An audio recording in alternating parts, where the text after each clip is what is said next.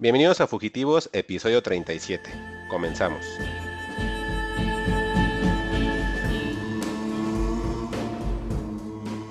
Y por eso, amigo, querríamos que usted nos ayudara a resolver nuestros problemas. El único problema que tienen ustedes, Sheriff, es que les falta valor. Fugitivos. Historias para el camino.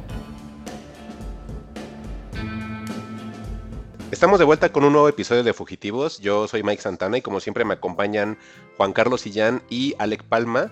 Y pues gracias a toda la gente que ha descargado estos episodios, vemos una respuesta muy buena por parte de ustedes. Les agradecemos bastante. Síganos en, Fugitivos, en Twitter que estamos como arroba fugitivosmx y a mí me encuentran en Twitter como arroba Mike-Santana. Y pues Juan. Hola Mike, ¿qué tal? ¿Cómo te va? Bien. Este, pues episodio 37 de Fugitivos, ¿eh? Ahí, ahí la llevamos. Sí, y Ale, ¿cómo andas? Muy bien, eh, Mike. Esperando ahí el Spooky especial, ¿eh? Dicen que va a estar bueno, ¿eh? Se va a poner bien bueno. Y pues pueden encontrarlos ellos en Twitter también. A Juan lo pueden encontrar como arroba Juan-XHU. Y Alec lo encuentran como arroba Alec Palma. Ahí pueden seguirnos en Twitter, ya sea en la cuenta del podcast o de manera individual. Y pues ahí lo recibimos para darles el follow back, comentarios. Y pues se han puesto bueno conforme pasan episodios que de repente hay feedback, ¿no? Sí, Sí, la verdad es que sí se, pone buena luego la conversación en Twitter. Sí, pues entonces también está chido que por ahí estén ahí interactuando con nosotros. Y pues para comenzar con el episodio, creo que vamos con la sección multipremiada, galardonada, mencionada, solicitada, que es Fugitivos News, ¿no, Alec? Sí, vamos a empezar con esa sección muy premiada, muy, muy gustada por gente como Alejandro González Iñárritu, entonces, qué bonito. Y vamos a empezar con algunas noticias bastante, bastante frescas, son noticias inclusive de, hoy. Entonces, eh, pues bueno, el primero es que se acaba de lanzar el póster oficial para la nueva película de Scream. Este es una especie de reimaginación que están haciendo, pero al mismo tiempo van a hacer la canon, es decir, esta en el canon sería Scream 5 eh, se está eh, proyectando su estreno para el 14 de enero del 2022 y la verdad es que sí me llama la atención porque los directores, es una dupla de directores quien está dirigiendo o quien está detrás de este proyecto, son los que trabajaron en la película que a mí me gustó mucho, aquí le pusieron Boda Sangrienta o el título original Ready or Not, a mí me gustó un montón. De hecho, esa película alguna vez quisimos traerla al podcast, ya no se hizo, pero es una gran película. No sé si ustedes sean fan de la serie de Scream, de, del buen maestro Wes Craven. No, la verdad, no. Oye, pero retomando un poquito, este. ¿Esta es la que pusieron como con el título de la cacería en, en HBO o es otra cosa? Es Ready or Not, estaba en Netflix. Estaba en Netflix, sí. Es de, es como dice Alec, es una chica, que, es Margot Robbie, Alec. La quiero ver, pero se me pasó, entonces por eso me, entró la duda ahorita. No, es una chica que es muy parecida, se llama Samara Weaving. Ah, es la de este, la de la niñera, ¿no? Exactamente, y salió por ahí, salió en Billy Ted, está en eh, Three Billboards Outside Even, Missouri, entonces es una, una chica que, que, la verdad es que sí, sí, digamos que lo que no le juega tanto a favor es el parecido con Margot Robbie, pero sí tiene como una, una carrera propia, pero yo creo que estos directores sí son como, o sea, lo que hicieron en Ready or Not se me hizo como bastante original. Como exacto, pero recurriendo como a métodos clásicos de cine de terror, sobre todo de Wes Craven, y justo me por eso me llama mucho la atención de un Scream 5. No sé si tú sí seas fan de la serie de sí, De todas, de hecho hasta la 4 la disfruté bastante porque la 4 eh, estaban haciendo algo similar con esta que van a sacar que es la de 2022 en la 4 ponían el póster donde ponían como frente a, a Nip Campbell y iban poniendo ahí los actores a esta Corny Cox Arquette, etcétera, ¿no? Y quisieron hacer como una especie como, como de tributo a, la a las primeras dos películas de Scream, en esta Scream 4, haciendo como que conectaran como el recurso que están haciendo como con Halloween, de que dicen, bueno, no es necesario que veas todas, nada más ve mínimo la 1 para que ubiques a los personajes. Exacto. Como que eso quieren hacerlo. En esta de Scream, eh, que nada más, creo que no se llama 5, nada más creo que se llama Scream, ¿no, Alex? Solo se llama Scream, ajá. Entonces, puede ser que a lo mejor este hagan algo así, una especie como de reboot, o que quieran decir, oye, no es necesario que veas las 4 o 5 anteriores de Scream, puedes seguirte con esta pero según igual creo que también el protagonista va a ser una mujer, no sé si va a ser Nip Campbell o va a ser otra, o Nip Campbell le va a pasar la batuta. Yo creo que le va a pasar la batuta porque ya hay como una pequeña sinopsis de la película ah, que dice que una, una mujer va a regresar a su ciudad natal para revisar o para investigar algunos asesinatos, pero Nate Campbell está dentro de la del, casting. del casting, igual y Courtney Cox. Entonces yo creo que, que, se podría hacer algo, algo interesante. Pero bueno, vamos a seguir con noticias. Y otra noticia es, yo creo que esta noticia le va a gustar mucho a Juan. Porque eh, se acaba también el día de hoy de, revelar la primera imagen de Timothy Chalamet como Willy Wonka en esta película que simplemente se llama Wonka que va a contar un origen, creo que totalmente innecesario y que nadie pidió, de eh, el personaje de Willy Wonka. Eh, la película, eso sí, fíjense, me llama la atención de que podría, podría no estar tan mal, porque la dirige el director de Paddington 1 y 2, que a mí Paddington 2 me parece eh, personalmente una de las mejores películas de la historia, sin exagerar. Y creo que llevar a este o traer a este director que logró como tener un personaje de peluche y hacer una película que tiene acción, que tiene drama, que tiene musical y que lo hizo funcionar, podría funcionar adicional a que Wonka ya lo están clasificando y se adelantan a que va a ser un musical. Yo personalmente no aguanto a este señor, Timothy Chalamet, pero no sé si ustedes les emocione o estén interesados en ver algo así. Híjole, no, ¿eh? Este, incluso vi las imágenes en la mañana, pero no les presté atención, incluso creí que era como, no sé, un, meme o algo, ¿no? Dije, ah, se ve interesante, se ve, o sea, le queda el personaje, ¿no? Por las similitudes que tiene con, Johnny Depp, pero, pero párale, ¿no? Hasta ahí, pero no, no me imaginé que, llegara tanto Timote. Digo, a mí me cae muy pues bien en Call Me By Your Name, pero ya de ahí en fuera como que no, ¿eh? Yo creo que sí la voy a ver. O sea, a mí lo único que me va a costar un poco de trabajo es que sea musical. Pero sí, sí, yo creo que sí la voy a ver. No, no tengo como pega. Aparte, a mí la. No sé si llamarle franquicia, creo que no. Porque la primera de los 70 me gustó. La de Johnny Depp también me gustó. Entonces, ¿esta qué sería la adaptación ahora del 2022? La precuela. Sí, la precuela. Ah, sí, es precuela, tal cual. Sí, es mm. Wonka, nada más. Su batalla contra el dentista, que es su padre. Mm, qué curioso. Pues yo creo que ahora ya me interesó más. Es que pensé que era como otra vez otra reimaginación del, de la original, pero entonces sí va a tener una secuencia con, con la historia. Pero va a ser con la historia que con la de Johnny Depp o la primera. O del personaje nada más. Como, exacto, es como una historia de origen del personaje. Mm, Yo la verdad soy cero fan de esto, no quiero verlo menos siendo un musical. Pero bueno, ahí está eh, eh, la foto de la producción que ya cuando Juan dice que parece meme, creo que no es buena señal de, de las cosas. Ah, oye, ¿qué crees? Antes de que terminemos esta, Alec, para antes de cerrar, estoy viendo el casting de esa película y sale Rowan Atkinson, o sea, Mr. Bean. Entonces sí la voy a ver. entonces sí la voy a ver. pero ya, continuemos. Está chistosa, ¿no? Eh, quién sabe cómo sea. Un desastre quizás, pero bueno. Y bueno, avanzando, tuvimos esta semana tráiler ya de la nueva película de Resident Evil que, híjole, se ve bien chafa. Se ve así con las pelucas, no sé si ustedes lo vieron. Esto está dirigido por alguien que se llama Johannes Roberts. Y él es el director, bueno, los éxitos más recientes que ha tenido es eh, una serie de películas que ya tiene dos, que son Terror a 47 metros. Esta, serie de películas donde sale Mandy Moore y, se, y un tiburón se las quiere comer. Eh, ha sido como sus películas. Y una película que no sé si viste, Mike, una película de terror que se llama The Strangers. Pray at Night, que aquí le pusieron Cacería ah. Nocturna. No, esa sí Esas películas, pues este director pues, literal es un director de terror y lo contrataron para dirigir esta Resident Evil que se llama Resident Evil Welcome to Raccoon City. No sé si tuvieron oportunidad de, ver el tráiler. Sale Estelariza Calla Escodelario y bueno, la, personalmente se ve horrible. Yo no voy a ver esto ni por broma, pero no sé si ustedes sí lo van a, si están interesados por ahí en esto. No, yo, yo le perdí la, la secuencia de Resident Evil. No sé si ya es como la película 6 o 7. Creo que yo nada más vi las dos primeras y, y hasta eso estaban como pasables, ¿no? Como para llevarte un rato. Eh. Pero de ahí en fuera como que no, no tanto, ¿eh? No sé si Mike ahí este, nos sorprende.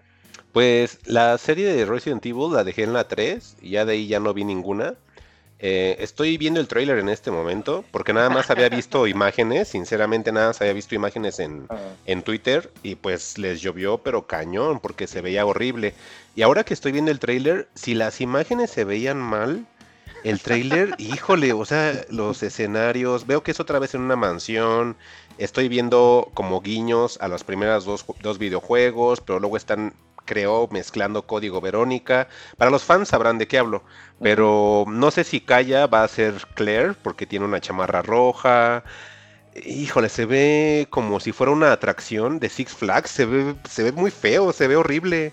O sea, sí se ve horrible, pero al no estar eh, Mila Jovovich y ver que está tan horrible, híjole, a lo mejor sí la veo. sí, porque está, tan horrible. Güey, es, es, como si fueran, en serio, pareciera como que te están vendiendo una atracción de, de Six Flags o de la onda esta del, del, del, terror que hay en, en, noviembre, ¿no? De, de, de, Six Flags. Se ve, horrible, en serio. Sí se ve horrible, pero creo que sí lo voy a ver porque está horrible. O sea, sí, esa sí me llama la atención. Sí, sí la voy a ver, creo, ¿eh? Igual la traigo acá. Ok. Bueno, y ya para finalizar, una noticia que a mí me da mucho gusto, ya salieron las reseñas de prensa de Ghostbusters Afterlife, la nueva película de los cazafantasmas que continúa el canon aparentemente después de Cazafantasmas 2 y que se salta el reboot de las cazafantasmas mujeres, que sí estuvo bastante lamentable y le está yendo bastante, bastante bien. Ahorita en Rotten Tomatoes tiene 86% de frescura, ya está certificada como película fresca en, en Rotten Tomatoes. No sé si ya tengamos una fecha de estreno para México, pero esta sí, yo creo que esta es la peli que me va a llevar de regreso al cine. No sé si ustedes la estén esperando. Sí, no con mucha emoción, te, soy sincero. De hecho, cuando fui a ver Bond, lo primero que te pone a la salida del cine es el cartel de Ghostbusters para que eh, entres al hype y ya ahí ves este, su, su, vehículo y cómo está ahí en el, en el campo. Ya ves que ahí como que está medio granjera la película ahora no es tan citadina, sino que ahora está en el campo y este y pues sí, ¿eh? como que dices, ah, ok, yo creo que en dos o tres semanas sí, sí voy. ¿Pero fuiste al, cine y tenían la camioneta, Juan, o cómo? No, me refiero a que sales de la sala y, y, te ponen el cartel, o sea, y ya como que ah. mira, la que te toca ver es la de Ghostbusters y dices, sí, sí, ok. ¿Y no te emociona, Juan, ni poquito? ¿No eres fan de Ghostbusters? No, te digo que es que no sé, ya no sé cómo tomarla, pero. ¿Y si fueran coreanos? Trae, trae Firmado. No, pero este. Pero sí, yo creo que sí vamos a traer la reseña de, Ghostbusters una vez que salga y, yo creo que es de esas que nos vamos a arriesgar a, a contraer COVID con tal de verla. ¿Y esto cuándo se estrena? ¿Ya hay fecha? Ya, ya vi. Yo se estrena el próximo mes. 18 de noviembre. Ah, hubieran metido en octubre. ¿Qué les costaba? Ya, Yo también pensé que le iban a echar en Halloween, pero creo que traen ahí otra cosa. O, a, lo mejor fue el problema de, de intercalar Dune con, Ghostbusters, ¿no? Pero o les dio miedo competir con Halloween Kills, que en seis días se estrena. También, exacto. Que dicen que está malita, ¿eh, Juan? Ese, ese muy bien, ay, ay, ay, si dicen que está malita, si dicen eso, ojalá que no. Dicen, ¿eh? Es terror de viejitos. Se me fue el nombre de, de, la, de la actriz principal de esa Scream Queen de, de Halloween, Mike. Ajá. ¿Jamie Lee Curtis? Sí. Seguramente te vas a encontrar en la calle unos cuantos pósters de ya los he visto, de hecho ya en el Metrobús, ya hay en el Metrobús en el que normalmente utilizo, ya hay un cartel ahí de, viene uno de la máscara de, Mike Myers y entrando donde, donde tú cargas tu tarjetita, está ahí una de Jamie Lee Curtis con su pelito ya cano, pero sí está bien chido. Dije, ah, se ve bien chingón el Halloween y Napalm. Está bien padre que entres al Metrobús y haya pósters de Halloween, es lo que puedo decir. Y bueno, eh, Juan, por ahí nos dijeron que traje, traes eh, ah, unas fugitivos monas chinas, pero antes, este, exactamente, tengo que repartirle sus playeras para que vuelvan a chetitos como yo. A ver, una de Goku, ¿vale? Yo no me bañé hoy, Juan, ¿eso cuenta? Perfecto. Y este, estas están rapidísimas. Este, Boku no Hero Academia terminó su temporada la, la semana pasada, pero Mike, no te preocupes, que Little Santana tampoco se preocupe. Dentro de un año se viene la sexta temporada y van a animar el arco de la batalla contra el Frente de Liberación Paranormal, entonces ah, se vienen buenos. Em, este, el, anime que les había platicado de World's End Harem este, está retrasado, va a estrenarse hasta enero del 2020, así que pues los que estaban con ánimos y ganas de ver más Echi, pues se lo van a aguantar hasta noviembre. Este, de igual manera, pues ya váyanse preparando porque ya llega el final de la segunda parte de, la temporada final de Attack on Titan. Estaba para igual para enero del 2020, Mike, 2022, perdón. Entonces, Mike, tú que también andas ahí, pues yo creo que ya es bueno de que retomes la serie para que vayas este, sí, ahí agarrando. Porque de la temporada que se supone que era la final, la iba a empezar a ver, pero luego en comentarios en Twitter decían bien decepcionados, ay, nada más es la mitad. Entonces, en cuanto vi que decían que era la mitad, Dije, no, no la voy a ver, mejor me espero a que termine, pero entonces ya es enero 2022. Sí, en enero de 2020. ¿La lanzan completa o tú crees que sea uno por semana otra no, vez? va a ser uno por semana. Entonces, este, yo creo que así como lo haces, seguramente por ahí de marzo la vas a estar viendo, pero Sí, yo creo. si ya, si ya quieres empezarle para agarrarle todo y ya, ya descubrir el desenlace final y el twist final, porque pues finalmente este anime es de una historia que se complementa con twist tras twist tras twist, pues bueno, ahora sí ya viene... Que haría feliz a Michelle Franco, ¿no? Exactamente. Y bueno, en otras noticias que a lo mejor no son muy agradables, pero también están esperadas y creo que levantó un buen hype hace un par de semanas. Ya se viene para noviembre del 2021 el live action de Cowboy Vivo por Netflix. Así que pues prepárense, porque pues John Cho se ve como, como que hicieron una buena caracterización, pero como que tengo mis reservas, ¿eh? no, no, no estoy tan seguro de, de si les vaya a quedar tan bien o no, a pesar de que traen ya la música de, de Yoko Kano ahí bien puesta. pues, ¿Vieron el trailer ahora, pues, o la intro?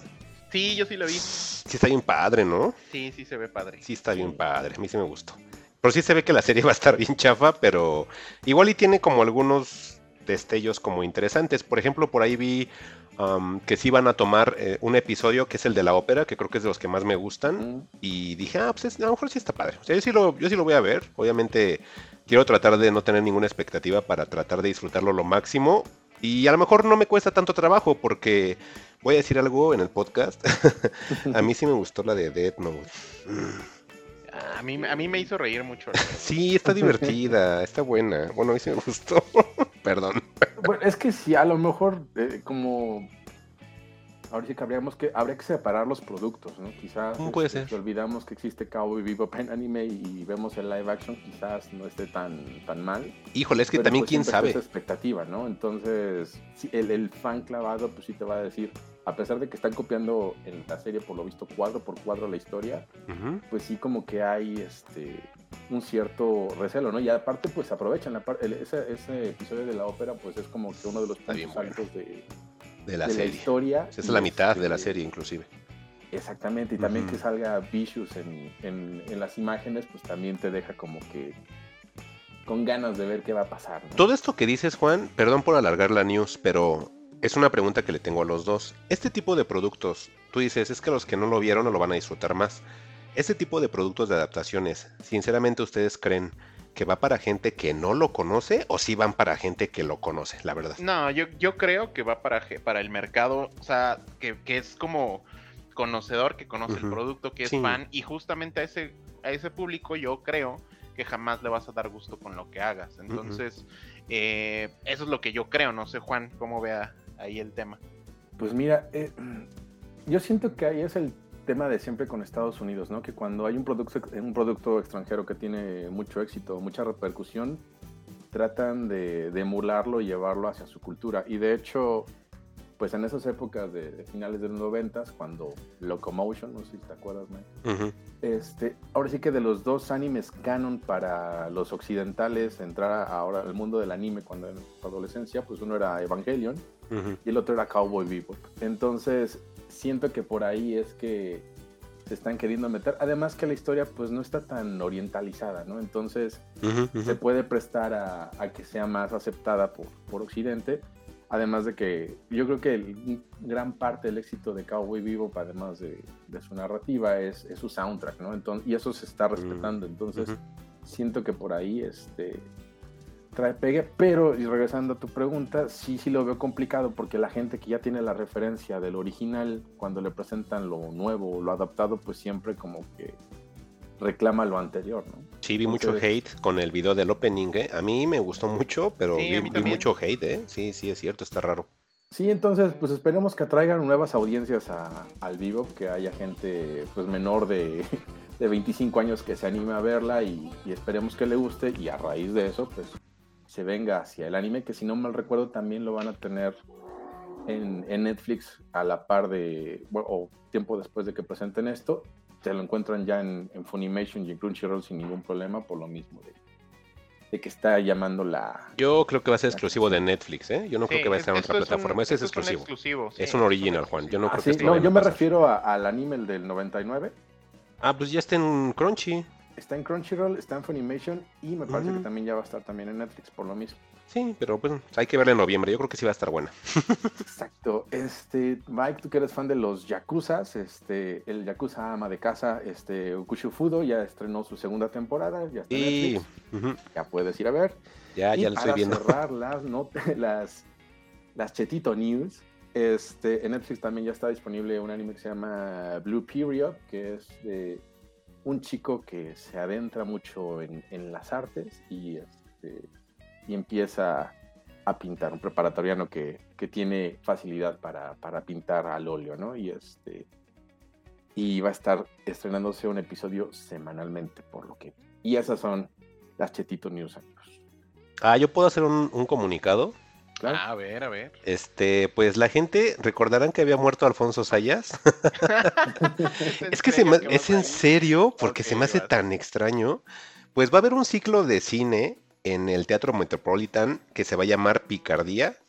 Es un, eh, eh, se supone que lo que van a hacer es que desde el 12 al 24 de octubre, toda la gente que quiera rendir homenaje a Alfonso Sayas, fallecido en este año, pues van a estar sus películas y vas a poder comprar los boletos para acudir al teatro y poder ver las películas en Ticketmaster. Cada boleto tiene un costo de 25 pesos, o sea, es lo que cuestan las pelis, ¿no? o creo que los están estafando. No sé si esos 25 pesos este, sea nada más. Ah, no, mira, los 25 pesos son los boletos en la taquilla directamente de Metropolitan.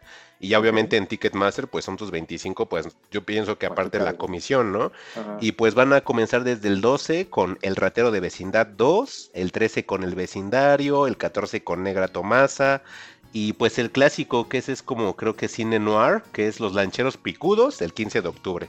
Entonces, todos los fanáticos que estaban ahí, según diciendo constantemente que pobre Alfonso Sayas y que gracias a ellos su vida se iluminó y que lo mejor que dejó el cine y que, y que una parte del cine mexicano murió, todas esas fanfarronerías, porque es la verdad, o sea, no me imagino a gente contemporánea viendo películas de Alfonso Sayas, pero si tú que nos escuchas eres fanático y quieres revivir la experiencia de una buena película de Alfonso Sayas en el Metropolitan, desde el 12 hasta el 24, pues vas a poder ver sus, sus películas para la gente que nos está escuchando y cambiando un poquito eh, la tónica. Antes de que termines, este. Sí, sí, sí. O yo nada más espero que proyecten. Hay una de 2003 que yo considero, pues, un clásico inmortal.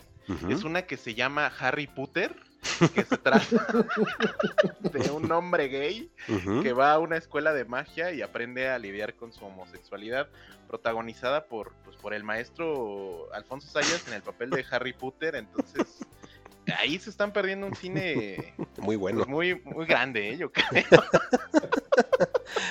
Pero bueno, yo tengo una reseña de una película hoy que a lo mejor van a decir, ay, ver, Mike, te las das de bien sofisticado y viste eso, pero no les voy a dar spoilers. Y ya nada más, para la gente igual que esté haciendo maratones de terror, les comento que a través de Pánico de Masas se lleva a cabo el treceavo Noctambulante. ¿Qué es esto de Noctambulante? ok. No sé si lo ubiquen ustedes, Sí, Aleco claro, Juan, sí, sí.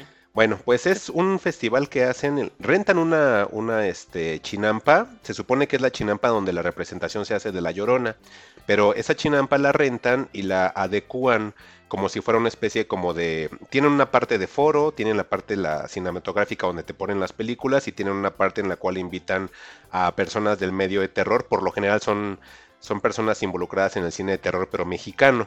Esto em, ya comenzó, de hecho cada fin de semana pueden acudir y ahí la, la ventaja, o mejor dicho que lo, lo interesante no es la ventaja, perdón, es que el 30 de octubre van a cerrar 30 y 31 de octubre y el 31 de octubre en el cierre de, de este festival noctambulante van a poner eh, Nosferatu.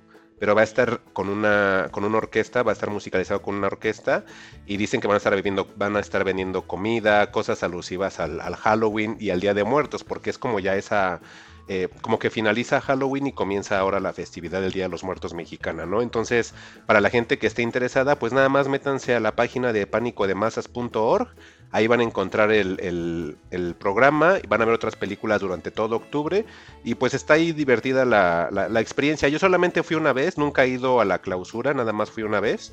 Y pues sí, está bien, nada más lo único que sí les podemos recomendar, que si llegan a ir, Como es en la noche y es en medio del lago de Xochimilco, pues hace mucho frío, entonces Abríguense, sí. abríguense bien y pues obviamente tomen sus, sus precauciones que todavía estamos con esta onda del COVID, ¿no? Oye, Mike, ¿y cuál de Alfonso Sayas van a poner ahí? El, el vampiro chupada.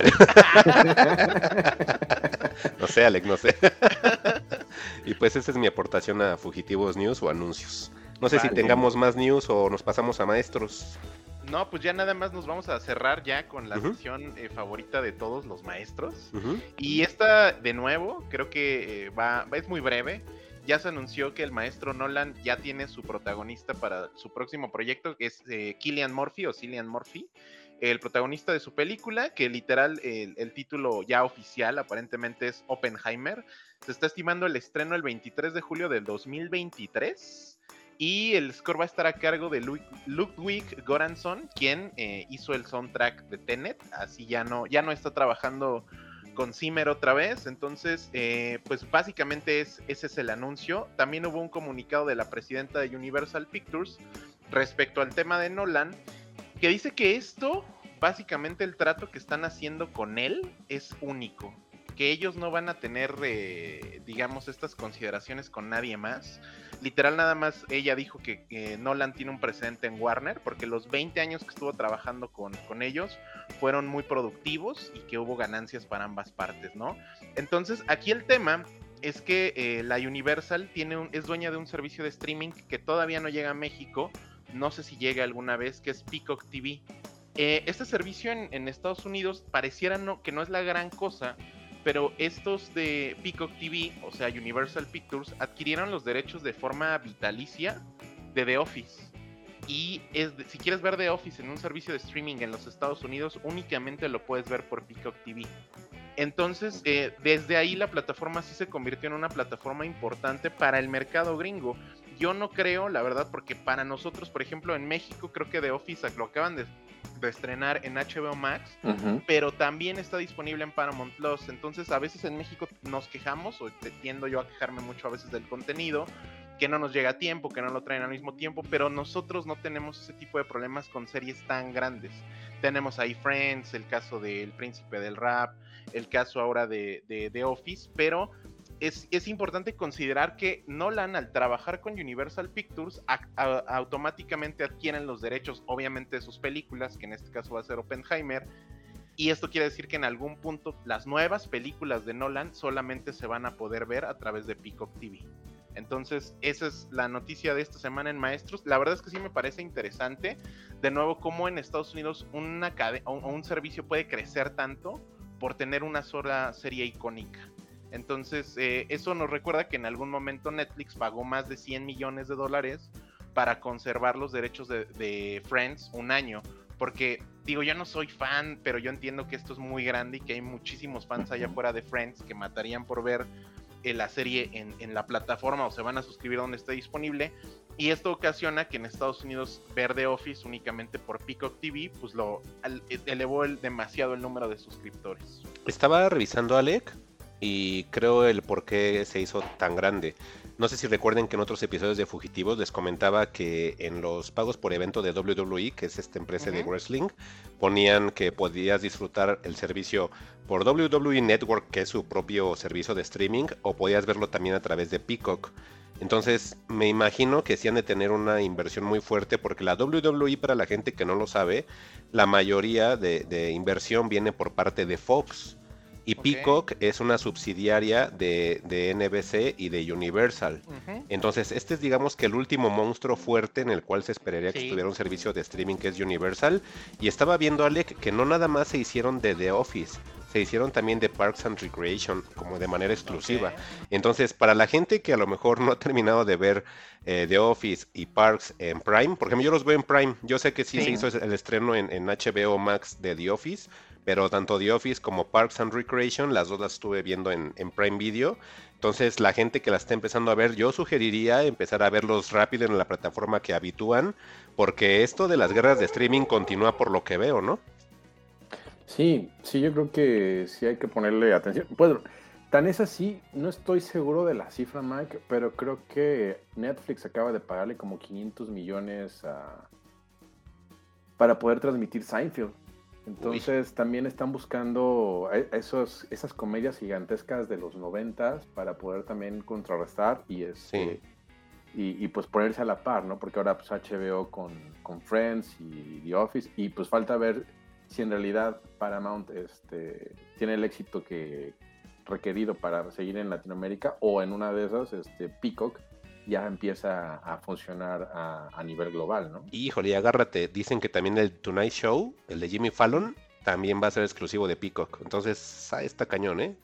Esa, esa Mike, acuérdate que eh, Halloween Kills en Estados Unidos sí se va directito a Peacock. Sí, se va directo a Peacock, sí. Y es que le decía a, este, a Juan que aparte de Parks, también estoy viendo que, que van a tener en exclusiva de Tonight Show con Jimmy Fallon y va a ser transmitido en vivo y también van a estar, digamos que algunos episodios en streaming, junto con Two and a Half Men. Ah, ya, pues. Híjole. Yo creo que ya le llegaron el precio al Lord Michael, ¿no? Híjole, y las películas de Matrix, conforme le voy avanzando, más terror me da. Y que también las películas de, Matrix. Entonces, no sé para dónde va, ¿eh? Están hechas por Warner, ¿no? Entonces, eso es lo que más. O sea, sí. de que estén en, en, HBO por un, rato. Puede ser, pero, o sea, a mí me, me, llama la atención, como dices tú, Matrix es de Warner, Two and a Half Men también. Y aquí dice que van a tener sus derechos en exclusivo para transmisión. Entonces, una cosa es como lo que siempre les he dicho, que alguien que genere contenido y el otro que venda la, licencia es una cosa totalmente distinta. Y con WWE lo vemos, les digo, o sea, realmente em, la WWE, los principales inversores son Fox, y que ahora lo tengas en una plataforma de Universal, pues es así de, pues, ¿qué está pasando? Pues dinero, ¿no? Ok, pues bueno creo que con eso ya cerramos las fugitivos news de esta semana y pues yo creo que vamos ahora sí con los temas principales, ¿no? Pues sí, pues ¿qué, ¿qué onda Juan? Pues empiezas. Saludos al maestro Cillian Murphy, este, que le vaya muy bien con esta película de Oppenheimer o cómo aprendí a amar la bomba. Y no la bomba atómica. Qué clavado Nola, ¿no? Sí, pues es que también, pues, quién sabe qué tenga en su cabecita. no, pues ese señor no creo que se ría mucho Nolan, ¿eh? no. su vida diaria, ¿eh? Yo quería que empezara Juan, porque por ahí eh, estuve viendo que Twitter explotó. ¿Hace cuánto tiempo que hablamos de Ted Lasso la primera vez? ¿Recuerdan? ¿Un mes? ¿Dos meses? Hace como dos ah, meses, yo creo. Pues creo que apenas Twitter lo empezó a apreciar como debería. A lo mejor yo también tengo que entrar ya en esa parte porque me recuerdo que en su momento yo les decía, no, no se las compro, etcétera, ¿no? Pero explotó Twitter por todo lo que estaba sucediendo con Ted Lasso y pues me parece que es por el final. Entonces, como ustedes que lo empezaron a ver desde que la serie surgió, pues yo creo que me acercaría en esta parte con ustedes para que nos pudieran hablar un poquito de eso, ¿no? Ah, ok, está bien, Alec. Entonces, Mike, pues vamos a platicarte de, Ted Lasso. Este, sé que es un tema que ya habíamos, este, al que ya habíamos recurrido. Sin embargo, pues cuando tienes un, dispositivo de Apple y, este, y, lo renuevas, pues te están regalando un año de, membresía de, de, Apple TV Plus, ¿no? Yo aproveché por eso. Si te compras un Play 5, te dan seis mesesotes, Mike, ¿eh? ¿A poco? ¿Y si me compro un Xbox Series X no me regalan nada? Ah, no, nada, nada, nada. sí, no, igual también renové mi, tele hace poquito y este y con la sorpresota de que pues ya estaba la, aplicación de Apple TV este, ahí incrustada en el hub de aplicaciones que debería de, debería de HBO ponerse las pilas porque ya todos están migrando a, diferentes eh, tanto sistemas operativos de televisores como consolas. Pero HBO, HBO Max, renuente, ¿eh? ojo ahí. Y se pone necio, lo tienes que buscar para poder descargarlo. Y pues bueno, lo primero que, que tú ves, o, ahora sí que para donde te puedes decantar cuando entras a Apple TV Plus, este, es o a Ted Lasso o a The Morning Show, ¿no, Alec? Sí, yo creo que son los dos eh, shows insignia de la plataforma. Digo, ahorita está Foundation, que creo que les, está yendo muy bien. Y digo, como, como lo dice Mike, como ahorita también lo comentaba Juan, pues creo que no les vamos a platicar de cero otra vez de qué se trata Ted Lasso, sino más porque ahí ya tenemos un episodio donde hablamos de eso. Pero creo que nos podemos enfocar, Juan, si te parece, en, el, en esta segunda temporada que acaba de terminar el día viernes y que creo que a muchos nos dejó como con un buen sabor de boca, con algunas sorpresas, unos giros que ya se veían venir, pero no sé en general qué te parezca esta segunda temporada de, del show, Juan.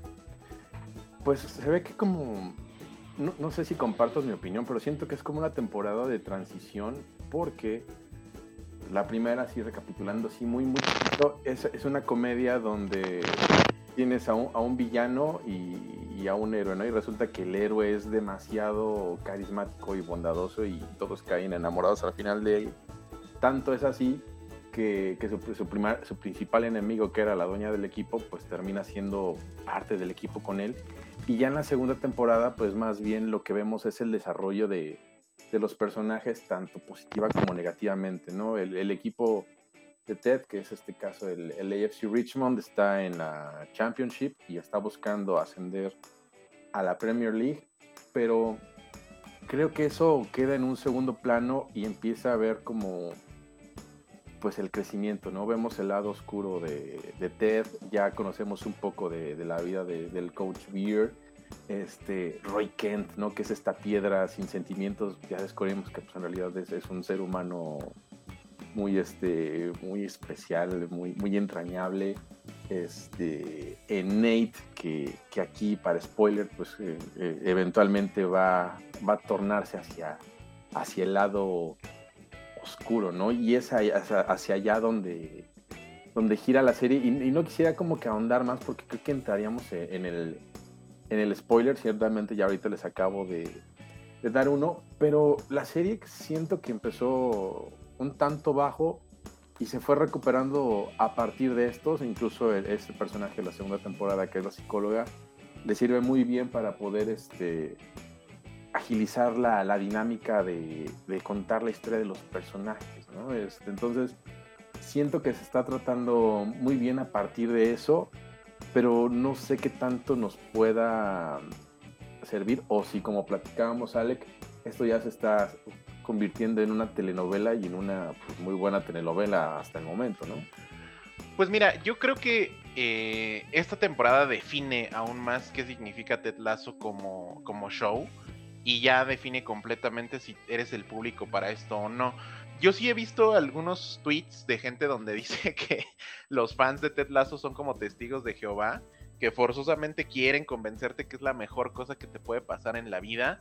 He, dicho, he visto algunos otros comentarios criticando de, de una forma mala la serie diciendo que el universo de Ted Lasso es irreal, que esas cosas no suceden, que es uh -huh. como todo muy eh, gratuito, muy, muy correcto, ¿no? Y creo que medianamente esta temporada confirma que así es, pero creo que hubo buenos experimentos en esta, en esta temporada. Creo que el episodio que a mí más me gustó es el que el más... Eh, creo que fue más incomprendido porque tenía comentarios así de ¿qué es esta basura? Cero estrellas de 10. Uh -huh. El episodio del coach, eh, Bird, sí. me pareció genial porque aparte era el nombre del título del episodio fue Coach Bird After Hours y en, era en homenaje tal cual a la película After Hours de Scorsese, eh, que tiene una historia muy similar a lo, a lo que sucede. Perdón, te estamos perdiendo un poquito, Alec. Este, voy a retomarte un poquito mientras arreglas tu headset. Este, sí, el, episodio de, del, del, Coach Bird, porque es un personaje que, que está al lado de, de, todo el tiempo, Mike, y no sabemos nada de él, no nada más gruñe, este, de repente hace como alguna técnica o, o, alguna táctica para apoyar a, a, al equipo porque pues él es... ¿Es como, como asistente, director técnico o cómo sería Ajá, eso? es el asistente de, okay. del director técnico, pero uh -huh. pues realmente no se sabe nada de él, ¿no? Uh -huh. e incluso a lo mejor tú te podrías identificar porque, por ejemplo, tú y yo en el trabajo de repente tenemos una personalidad, no nos identifican o no nos... Este, si escucharon fugitivos los, las personas del trabajo, por lo menos en mi caso, este, dicen, ah, esta es una, es una faceta que, que conocía de ti, ¿no? Uh -huh. y, empiezas a, adentrar en tu persona y te dicen, ah, entonces te gusta esto y esto y esto, ah, eres, eres chido por esto y esto, ah, eres malo por esto y esto y lo otro. Y así como hace la referencia a After Hours, que es donde se está apoyando el episodio, pues vamos conociendo más de, del Coach Beard, ¿no? Y este y eso está, está muy padre porque pues ya empiezas a tener como que toda la, toda la dinámica este, de, del personaje y no nada más es alguien que está ahí para decirle a Ted que sí, está bien, que no, que no está bien y, este, y es así como, como funciona él. Y yo creo que el personaje de Nate le dieron una evolución correcta a la serie. Creo que desde el los primeros capítulos es como muy obvio hacia dónde va su personaje, pero creo que la evolución del personaje me pareció correcto. Eh, por ahí platicaba uno de los creadores del show que para la evolución de Nate que estaban haciendo, digo sin spoilers porque Mike nos cuelga en este momento, eh, creo que el tema de las canas, eh, ella, esta, esta es una de las, de las escritoras del show, dice que en los shows de televisión de los ochentas, cuando había como un malo maloso, lo trataban de hacer como vistoso, ¿sabes? Como que llevara el sombrero, eh, que llevara algún saco y el saco era como un símbolo de algo. Creo que el tema de las canas me parece un recurso que nadie había sacado esa carta justamente porque podría parecer anticuado, pero creo que en el show funciona perfecto. Y esa, esa toma final de la temporada, sin hacer más spoilers de nada, este, creo que define muy bien que efectivamente Ted Lasso es un universo irreal porque estoy totalmente de acuerdo que este así no funciona el mundo real, pero creo que es un show que nos dio mucho, que nos que, fue es muy emocional, no sé cuántas veces eh, Juan si, si, quieres abrir tu corazón ante, ante nosotros, ¿cuántas veces sacaste la lagrimita con algún episodio? Eh, porque así es, es un show muy emocional. Eh, creo que funciona. Yo de nuevo creo que este, hace poquito vi el como por ejercicio el sketch de la NBC de hace ocho años y el saber dónde estás parado, donde acabas de ver todo este drama, pues sí se hace un, quedaría como en el ridículo, pero cuando ves la serie, creo que funciona perfecto. Y ya para cerrar mis aportaciones de Ted Lasso, creo que parte de lo que lo hace funcionar tan bien, Juan, no sé si estés de acuerdo, es que son locaciones reales, que son estadios reales, que utilizan, y sobre todo en esta temporada se aventaron una lanotototota con todas las canciones y derechos que pagaron por Blur, por Oasis, em, por canciones de los 80, e igual sin spoilers. O sea, hay presupuesto, pero para aventar, y eso se ve. Se ve un show caro, se ve un show con presupuesto, y las atmósferas donde está grabado son reales, y eso hace que te involucres más en el show y que le creas más a lo que estás viendo. Sí, de hecho es lo que te iba a comentar. Siento que sí capturan bien la, atmósfera que provoca el fútbol inglés, que para mí es la mejor, la mejor atmósfera de fútbol en el mundo. Y este, lo vemos claro en, esa final de la, de la FA Cup contra el Manchester City. Lo, capturan muy bien. Este, incluso se aprovechan de una anécdota de un equipo que se llama Mariner, que, que hace poquito, este, el año pasado, un equipo de sexta o séptima división inglesa, si no mal recuerdo. Logró llegar hasta cuartos de final de, de, la FA Cup hasta que se enfrentó al Tottenham. ¿no? Aquí cambió la, la historia, el Mariner en esa vez perdió. Aquí este, ya les he hecho un spoiler. Este... Super spoiler. No, eh, eh, Juan de Tetlazo, porque, porque si hubo un este equipo, Alec, que fue así, eh. esa FA Cup, para que a lo mejor Alec igual no tiene el contexto más que de la serie, pero para la gente que nos escucha. La FA Cup es una copa en la cual se juegan todas las divisiones de las ligas de Inglaterra, desde la más bajita hasta la Premier, que esa es la, digamos que la máxima categoría. Entonces, como allá tienen más como tienen más estadios que iglesias en Inglaterra, entonces hasta un pueblo así de lo más pequeño mundano que tú te imagines tiene un estadio, Alec. Y aunque sea su equipo así de la cuarta, quinta división, tiene su estadio. Pero si participas en la FA Cup y vas avanzando, de repente en tu estadio te puede visitar el Manchester United o tú ir al estadio del Manchester United. Entonces me imagino que alguna situación ha de haber pasado porque si dicen que Ted Lasso es este técnico de segunda división, pues seguramente en la FA Cup se enfrenta a un grande como el City. Lo que yo decía, que no es spoiler, porque pues eso toda la gente aquí ya lo sabe, o bueno, los que acordamos un poco de fútbol lo saben, es de que al Manchester City, que es de los equipos millonarios así de, no nada más de la liga inglesa, sino del mundo, perdió con un equipo en la FA Cup así y fue como que 2-0, 3-0, algo así, ¿no, Juan? Que no es el de Tetlas, obviamente, sino un equipo real, pero de la, de no sé qué, si era, creo que era de segunda o de tercera división, Alec. Entonces me imaginé que por eso por ahí iba, pero pues ya ahí este.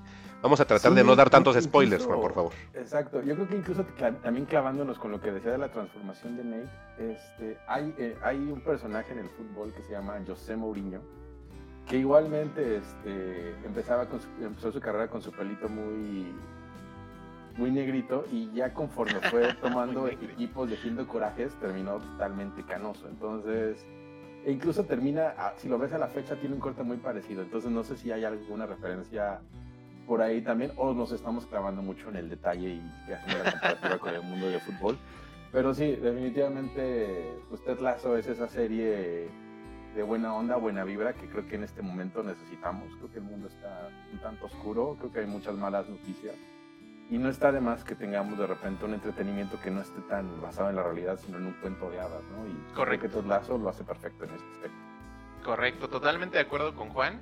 Ted Lasso no es un show que vaya a hablar como esta temporada de Morning Show, por ejemplo, del coronavirus, de temas tan clavados, de acoso. Creo que es un good feel eh, relief de serie. Creo que es algo, y como dice Juan, totalmente de acuerdo, es como... eh, yo por eso decía que los viernes es de mi novela de Ted Lasso y en eso se convirtió, pero creo que está muy bien realizada. El guion funcionó perfecto esta temporada. Jason Sudeikis es un dios y, lo amo mucho.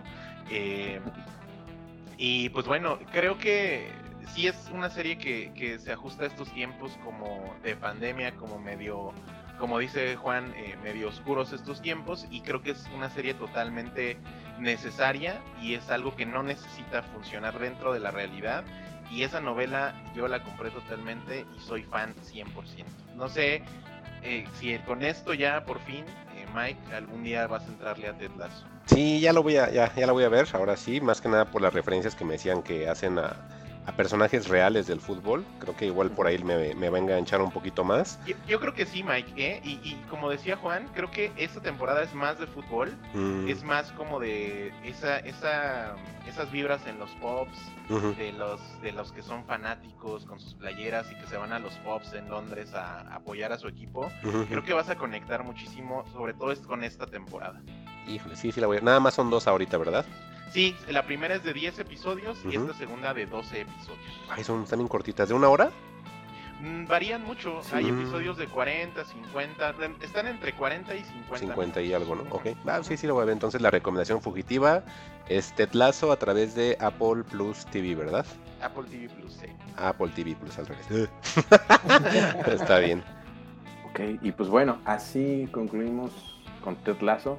Esperemos que las veas de forma como puedas, porque sí, legalmente está, está complicado. porque Gracias sí por llamarme tener- roto, Juan, en el podcast. Muchas gracias.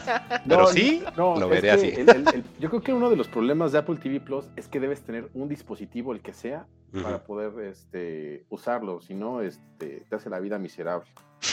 y este y pues bueno, hablando de, de buenas vibras, este, tengo ahí una, una serie que igual este, me la encontré por accidente, bueno, más bien me la presentaron. Este, mi chica se puso a ver este, la tele Ujú. y se encontró igual en, en Apple TV Plus, este, ya para terminar el comercial ahí, una, Ok. serie, una serie que se llama Little America, que está este, escrita por Lee Eisenberg, Kumail Nanjiani y Emily B. Gordon, ¿no? Entonces cuando vi el, el- ya, también la produce Alan Young, pero cuando vi que dentro de los escritores estaba Dinesh de, Silicon Valley, dije, bueno, creo que creo que este señor tiene talento, porque Little America es una antología de historias, son, son ocho episodios en esta primera temporada que salió en, en 2019, donde el, el tema en común es la migración. Habla de,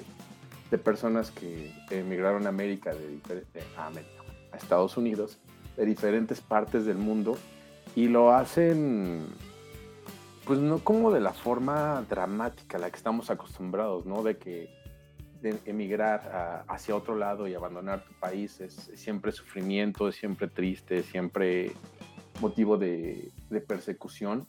Aquí más bien este, está relatando cómo las minorías en, Estados Unidos este, forman parte también y le dan mayor, mayor color al crisol que, de culturas que, que es Estados Unidos y que no nada más te tienes que guiar por el, el, el yankee blanco, ojos azules, mamado porque comió pollo con, con proteínas este, extrañas y, y demás, ¿no? Hay gente que también este, está tratando de, sobrevivir y, llevar una mejor vida, ¿no? Porque bueno, también el detalle de las, de las minorías en Estados Unidos es que pues, generalmente llegan allá para, para vivir mejor, ¿no? En, en busca de, del sueño americano. Y nos empiezan a, a contar historias de migrantes pakistaníes, mexicanos, chinos, ugandeses, nigerianos, iraníes y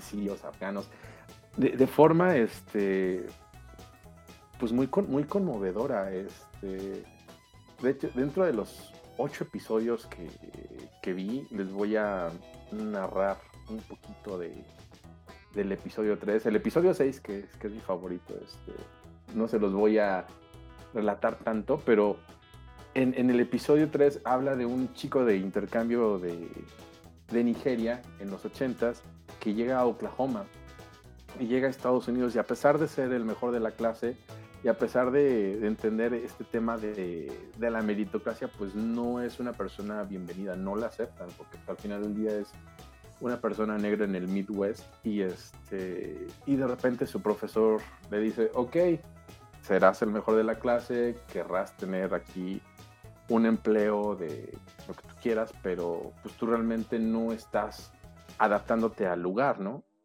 Y pues sientes ese, ese rechazo.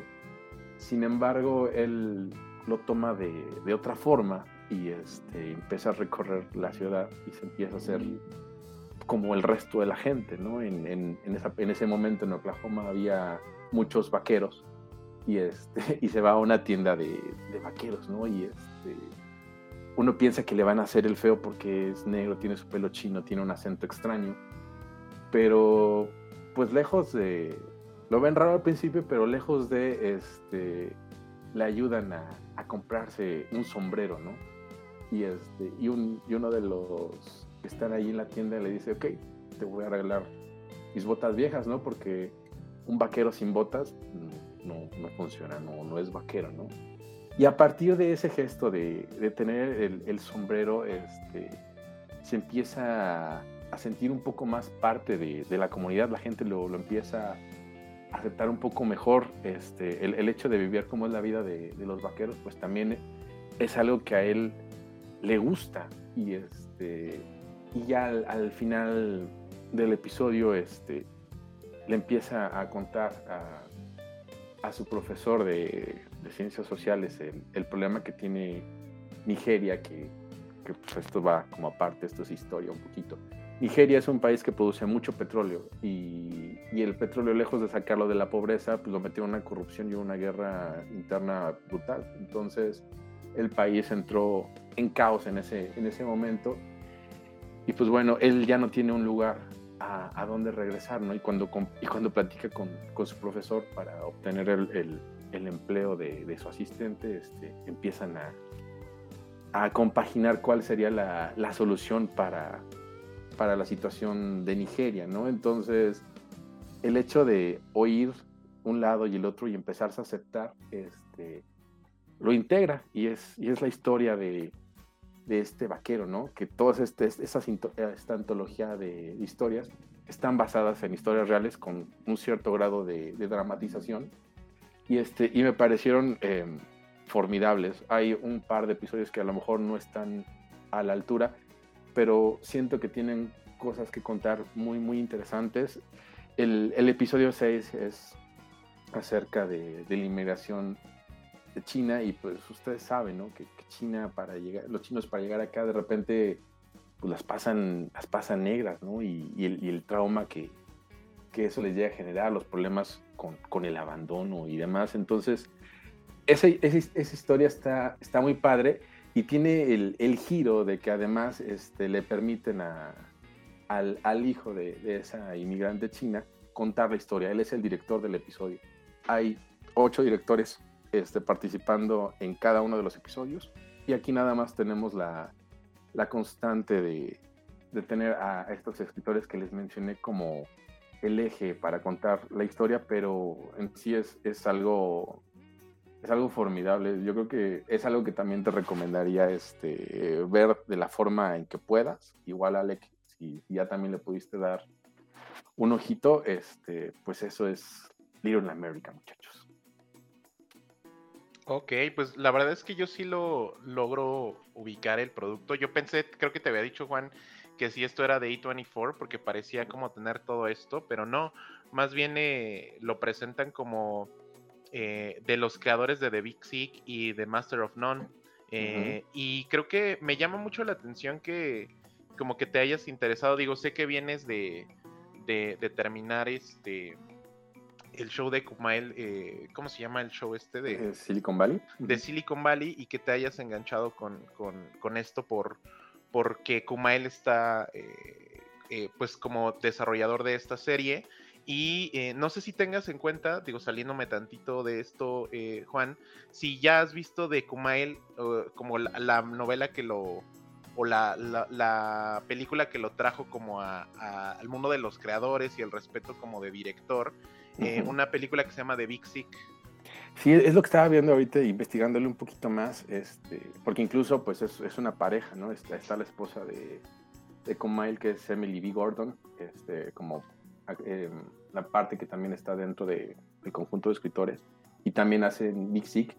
No, no la he visto, pero, pero bueno, yo creo que ya estoy dentro de, ¿no? Y pensé que era nada más un comediante más.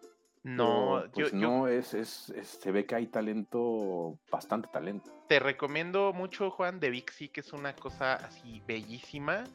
Y además es la historia, es la historia real de cómo él se casó con su esposa. De Big que es una cosa bien bonita. Y de Little America me llama mucho la atención como el tema de diversidad y que esta clase de productos se vende una calidad. Estoy viendo como, como bien eh, Mike ahí lo señalaba el tráiler, se ve de una calidad increíble.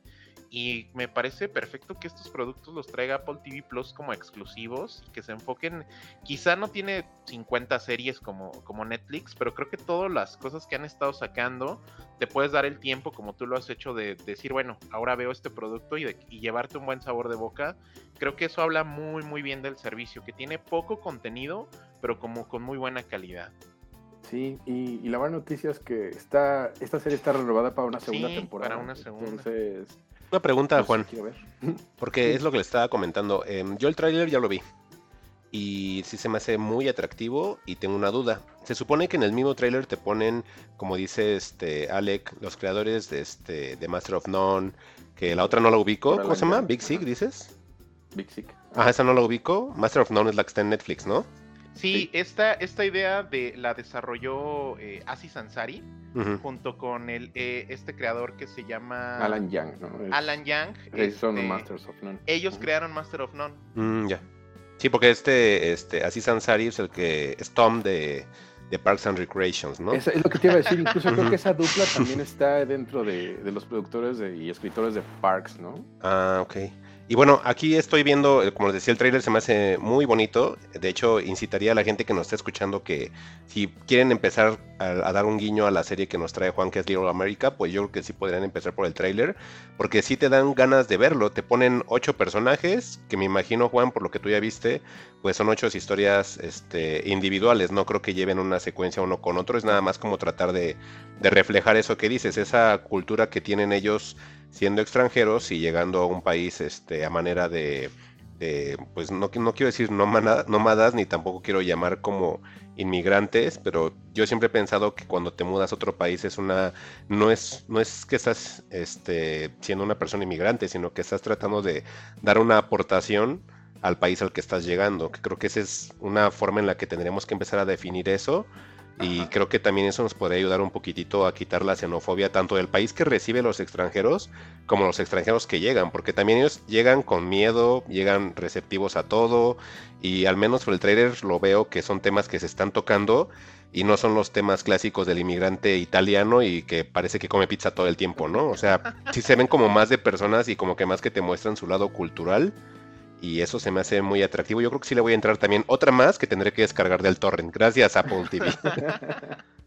sí, es que aquí eh, yo creo que lo que más rescato de la serie es, que le quita el drama a las historias de migración, pero no por eso deja de mostrarte lo duro que es ser migrante. O sea, es realmente muy duro encajar en un lugar donde a lo mejor no te ven tan bien o, cómo tienes que superar ese miedo al estar en un lugar extraño, ¿no? Porque también, pues e, e, eso va para, para los dos lados, ¿no? Pero es, te digo, es algo que a mí me, me gustó mucho, no está dramatizando, simplemente está mostrando lo duro que puede ser, pero también lo, lo bonito o lo efectivo que puede ser, ¿no?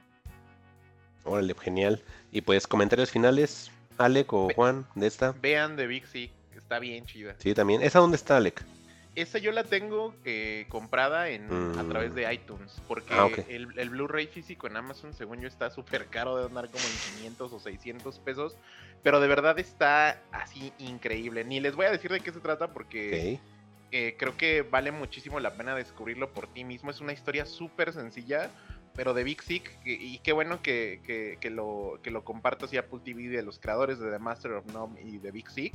Eh, porque sí, sí está súper, súper cool la, la película. Y también le voy a entrar a, a esta recomendación de Juan Little de América. Ah, Big Sick también sale este. mm, ¿Cómo se llama? Eh, Aziz Ansari, ¿verdad? no, En el. Estoy poniendo The Big Sick trailer y sí sale. ¿en serio? No, pues, no. pues aquí dice trailer 2017. Y Pues bueno, si en el cartel. Entre, entre un hombre pakistaní y un hombre hindú para ver cómo es. No, no sale. Porque siempre los identifican como iguales. pero a lo mejor Sí. chistoso el chiste, ¿no? Entonces es. Ah, es el otro árabe. Ay, perdón, el- la otra persona. no, ya sé quién es. Es el de, el de Silicon Valley. Es Y sale tu. Ajá, tu amigo, sale tu amigo Rey Romano en The Big Sick. El de Big Sick. Ah, ok. Ya, ya lo vi, ya. Discúlpeme, es que los confundí un poquito. Porque Sí, tienen si el pelo mira, negro si no los dos. te graba el nombre, dile Dinesh, y así como que vas a ir haciendo la. la Sí, en Big Sick, bueno, ya para, para no regarla tanto y que no seamos cancelados por mí para variar. En Big Sick es donde sale el chico de Silicon Valley, ¿no? Sí. Y en Master of. None es donde sale Tom de Parks and Recreation. Exacto. Es que me confundí porque traían como una ropa parecida y dije, ah, es el mismo, pero no. ya hay que cerrar este. A ver, entonces, ¿tienes otro tema, Juan? Nos pasamos este con Alec o conmigo. Este, no, pues yo ahora sí que tengo otro tema, pero pues ahí les dejo mi compilado de, de anime que vi para. Si quieren, A ver, un quick. momento, Un quick, un quick. un quick. O, o nos echamos de una vez porque también está, Dale. está rapidísimo. Bueno. Este, empezó la temporada otoño de, de anime 2020-21 y trajo pues, cositas que, que me llamaron la atención. Pero bueno, como al final del día nada más se está desarrollando un episodio, porque se estrenan semanalmente cada dos episodios, el, el- el anime y Crunchyroll y Funimation no perdieron esa costumbre. Este, pues les voy a hablar rapidísimo de, de los que vi.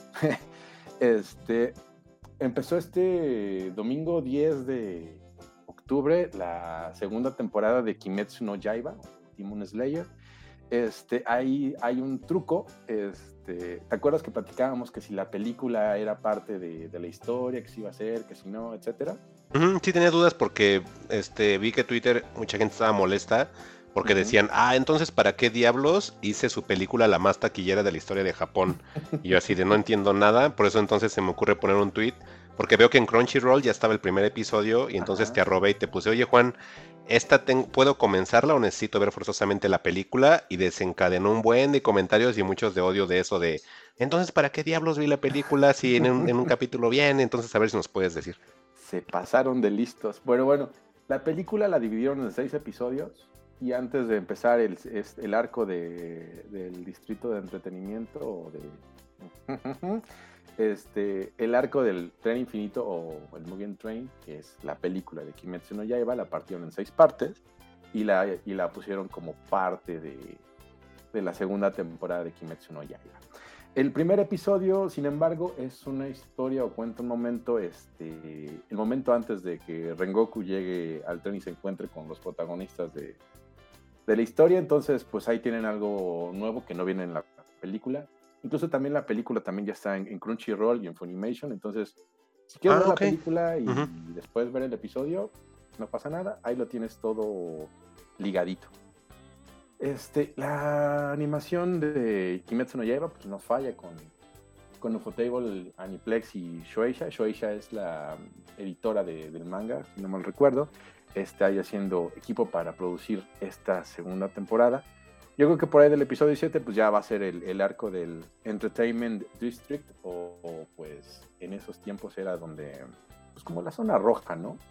Entonces ya tengo como que mis ciertas dudas si, si recomendarlo para que lo vea tu niña contigo o no, porque Kimetsu no Yaiba tiene una onda muy de Boku no Hero Academia. Entonces ahorita que se quedaron sin, sin que ver, creo que podrían este, retomar esta serie y no está tan... No, pues es para niños, ¿no? Bueno, a mí se me hace para niños todo el tiempo. No, ni adolescentes. Yo desde que lo vi dije, ah, eso es para niños. O sea, sí, sí la veo muy, pues sí, simple, digamos. Exacto. Y pues bueno, eso es lo único que voy a contar de, de Kimetsu no Yaiba. También este, viene, viene el, nuevo anime de Sugumi Oba, y está ilustrado por Takeshi Obata, si, si le suena el nombre o si no, son los creadores anteriores, los creadores de, de Death Note, la mencionada película que les gusta tanto, que a mí no.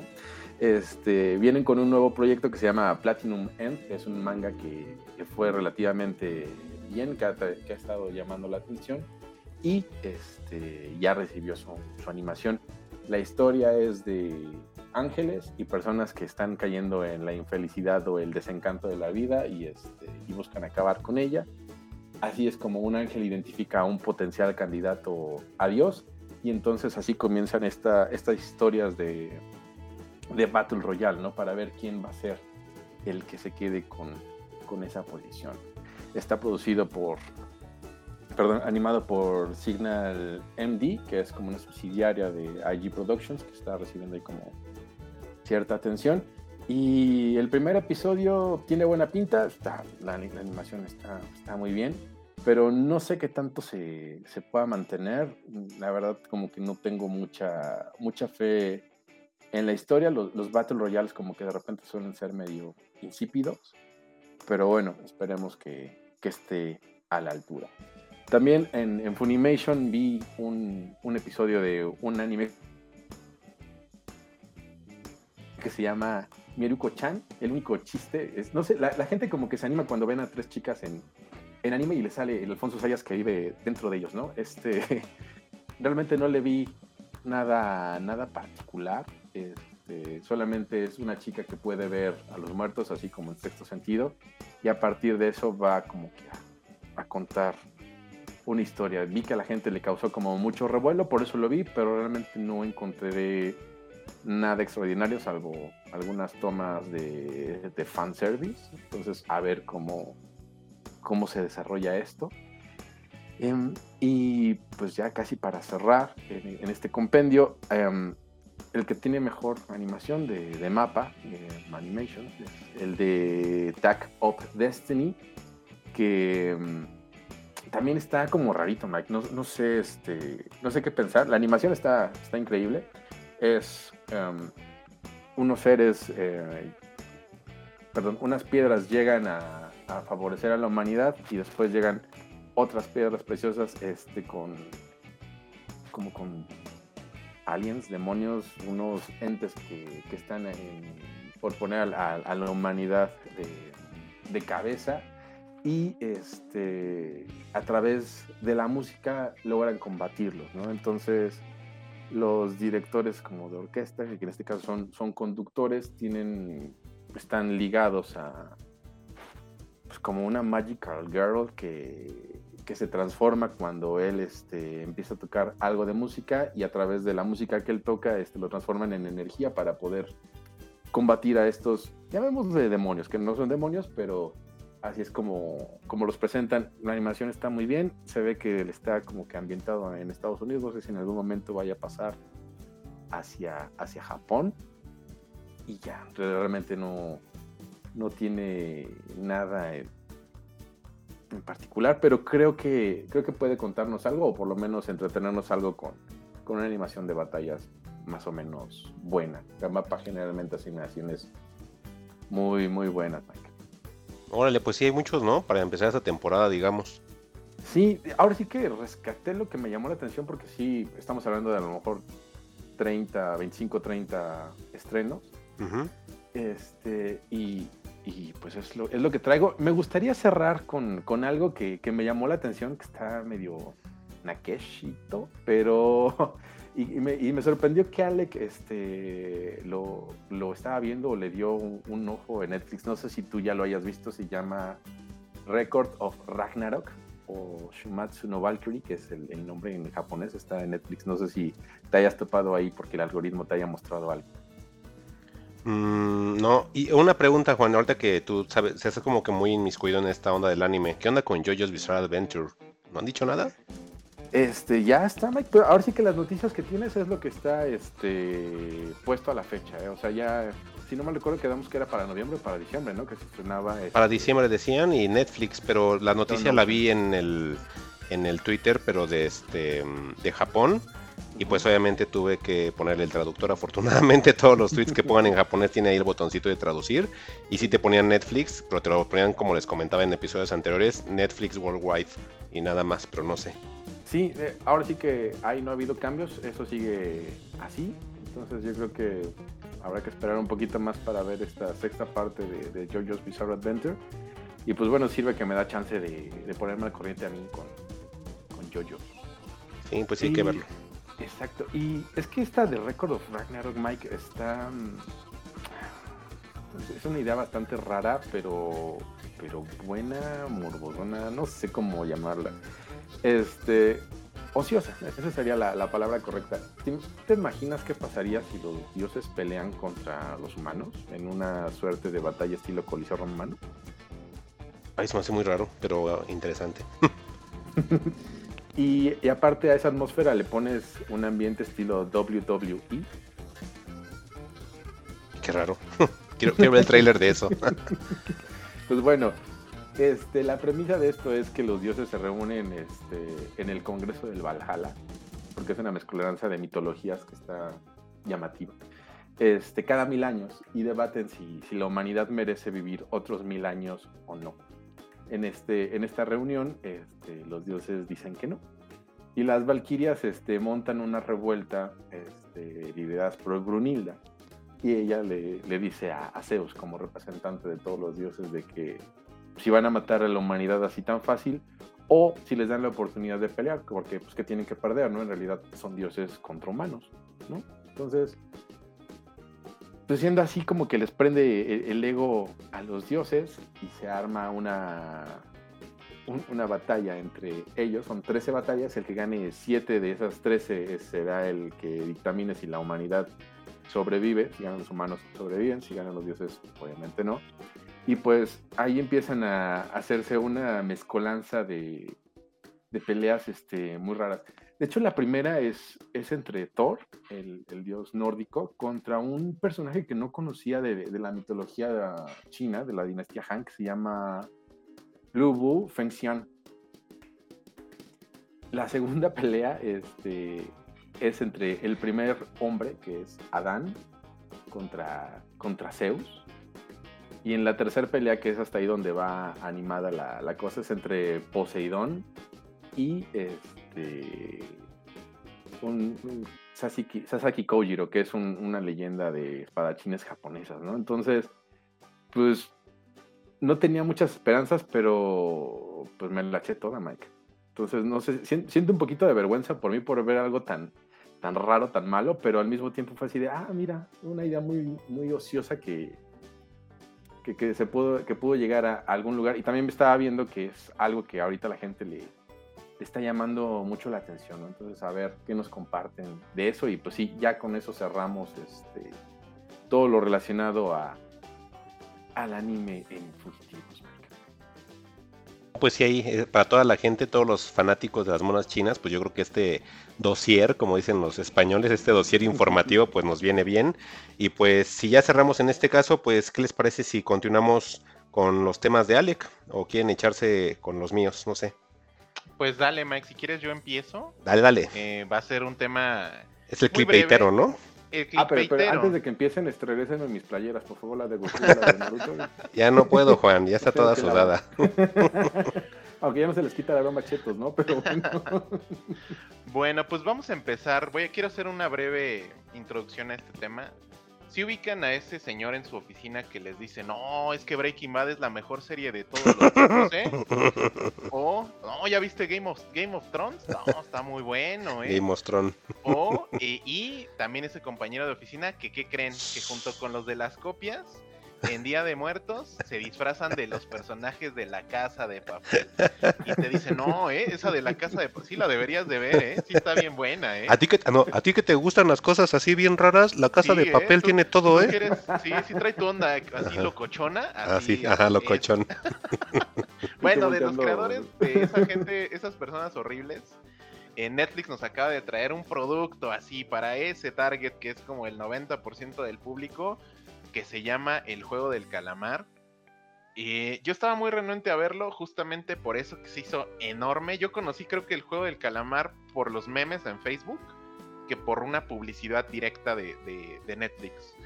Em, esta es una serie coreana.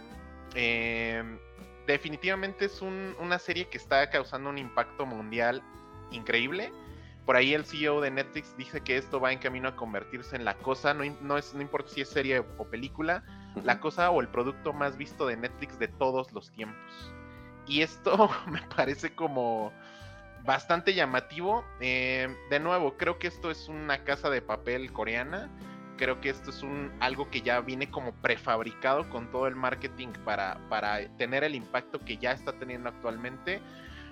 ¿De qué va? Digo, no necesito como ahondar mucho porque creo que todo el mundo ya sabe qué es esto. Eh, el juego del calamar, pues una serie eh, coreana creada por alguien que se llama Hwang Dong-hyuk.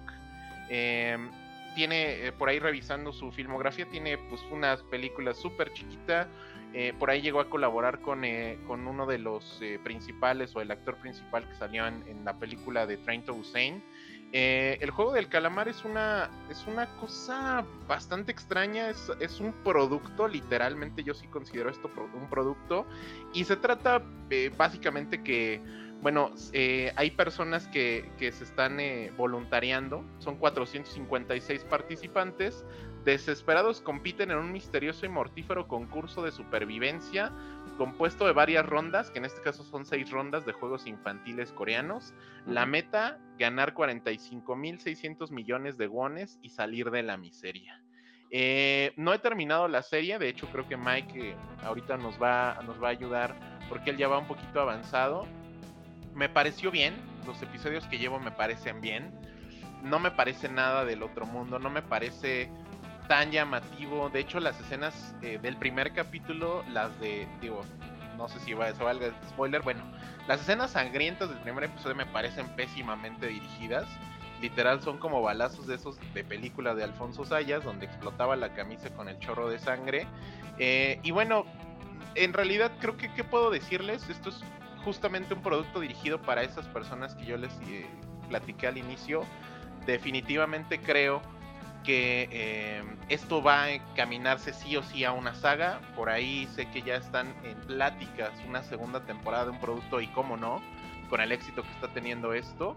Eh, y ya como dato curioso, pues el creador eh, tuvo más de 10 años esto en, digamos, como encajonado, porque esto lo escribió ya hace un buen tiempo, pero ninguna cadena en Corea se atrevía a financiar o no estaban interesados en este proyecto hasta que se hace el deal con Netflix y explota esto de manera enorme. Y, pues no sé, eh, Mike, ¿qué comentarios tengas sobre esto? Pues mira, cuando comencé a ver la serie, mm, me resultó muy atractiva la manera en la cual iban abordando qué es lo que sucedía durante toda la trama. Si bien es algo que a lo mejor mucha gente o los que son muy clavados en ese género, a lo mejor Juan yo no me imagino, por ejemplo, a Juan viendo esto. Yo sí siento que es un producto como más para llegarle a las masas. No lo siento como de nicho, como lo que siempre ha mencionado Juan de Battle Royale y todas estas itineraciones que tenemos por parte de los orientales. Ellos están muy acostumbrados a estos géneros, ¿no? Pero yo creo que están pegando porque le han sabido vender algo que es de ellos a las masas. A mí se me hace muy interesante la colocación que están haciendo en todo el mundo porque no es una situación que nada más pase en las oficinas mexicanas o con sus amigos que a lo mejor no están tan acostumbrados a ver cosas tan, tan clavadas o como tan de nicho. Entonces yo a mí, a mí se me hizo como muy atractiva la manera en la que nos presentan su producto porque a pesar de ser oriental, sí sentía que tenían como un acercamiento con, con nosotros como occidentales o yo creo que hasta para gente de otras partes del mundo. Sí lo siento muy, muy abierto, sí popular, o sea, popular pero en el, en el aspecto bueno, no popular de sea populacho, ¿no? Ni, ni Misayas tampoco es populacho, ¿no? pero sí, se me hizo que está como bien colocado, Alec. Sin embargo, platicando contigo, em, los primeros episodios están interesantes por ver esta situación de los juegos. Pero después la trama intermedia que está en, la misma serie, a mí ya no me llamó la atención, como que dije, ay, eso ya está como muy aburrido y la verdad no me llama la atención y no quiero seguir. Yo quiero ver más juegos y ver qué le pasa a los participantes. A mí, a mí me atrapó por ese lado. Puede ser que a lo mejor a muchos los atrapen por ese lado porque pues vaya, los memes, todos los memes son de los juegos. Ningún meme es de la trama de la, de la serie. Entonces puede ser que a lo mejor nos estén agarrando por un lado equivocado o, a lo mejor esa era su intención, Alec. Al humanizarte, el personaje es donde está cayendo la falla. Es que no está humanizado, porque el personaje principal está bien fallido. O sea, a veces es muy noble y cuando debe de ser noble no lo es. A veces es víctima, cuando puede ser victimario no lo es. Está muy mal escrito todo. O sea, a mí si me preguntas, pero con mis ojos de occidental, no rasgados, sí te puedo decir que el guion es muy pobre. O sea, a mí nada más me llamaba la atención por ver los juegos. Tan así que, por ejemplo, me quedé en el episodio 6. ¿Son 8 o 9? No me acuerdo. son 10, ¿no? Ah, sí, me quedé en el 6. Son 9, son 9 Ah, bueno, me quedé en el 6, terminé el 6. O sea, me faltan entonces 7, 8 y 9. Pero ya en la parte en la que yo iba fue así de, ay, entonces les juro, no por ser mala onda ni ser irrespetuoso para los creadores de la obra, pero en mi trabajo, igual en la comida, pues todos ya la habían visto, ¿no? Y apliqué en la comida de, a ver entonces, ¿qué pasa después del capítulo 6? y ya me hicieron un resumen de todo y dije, ah, órale, no, pues sí, qué bueno que ahí la dejé, yo creo que ya no la voy a retomar. Pero Por ahí está él, te lo resumo así nomás, ya está listo. Ah, ya este, está. Híjole, ya, ya, no me gusta. Prefiero al, al, chavo este Fede Lobo porque me hace reír con. porque es viñero.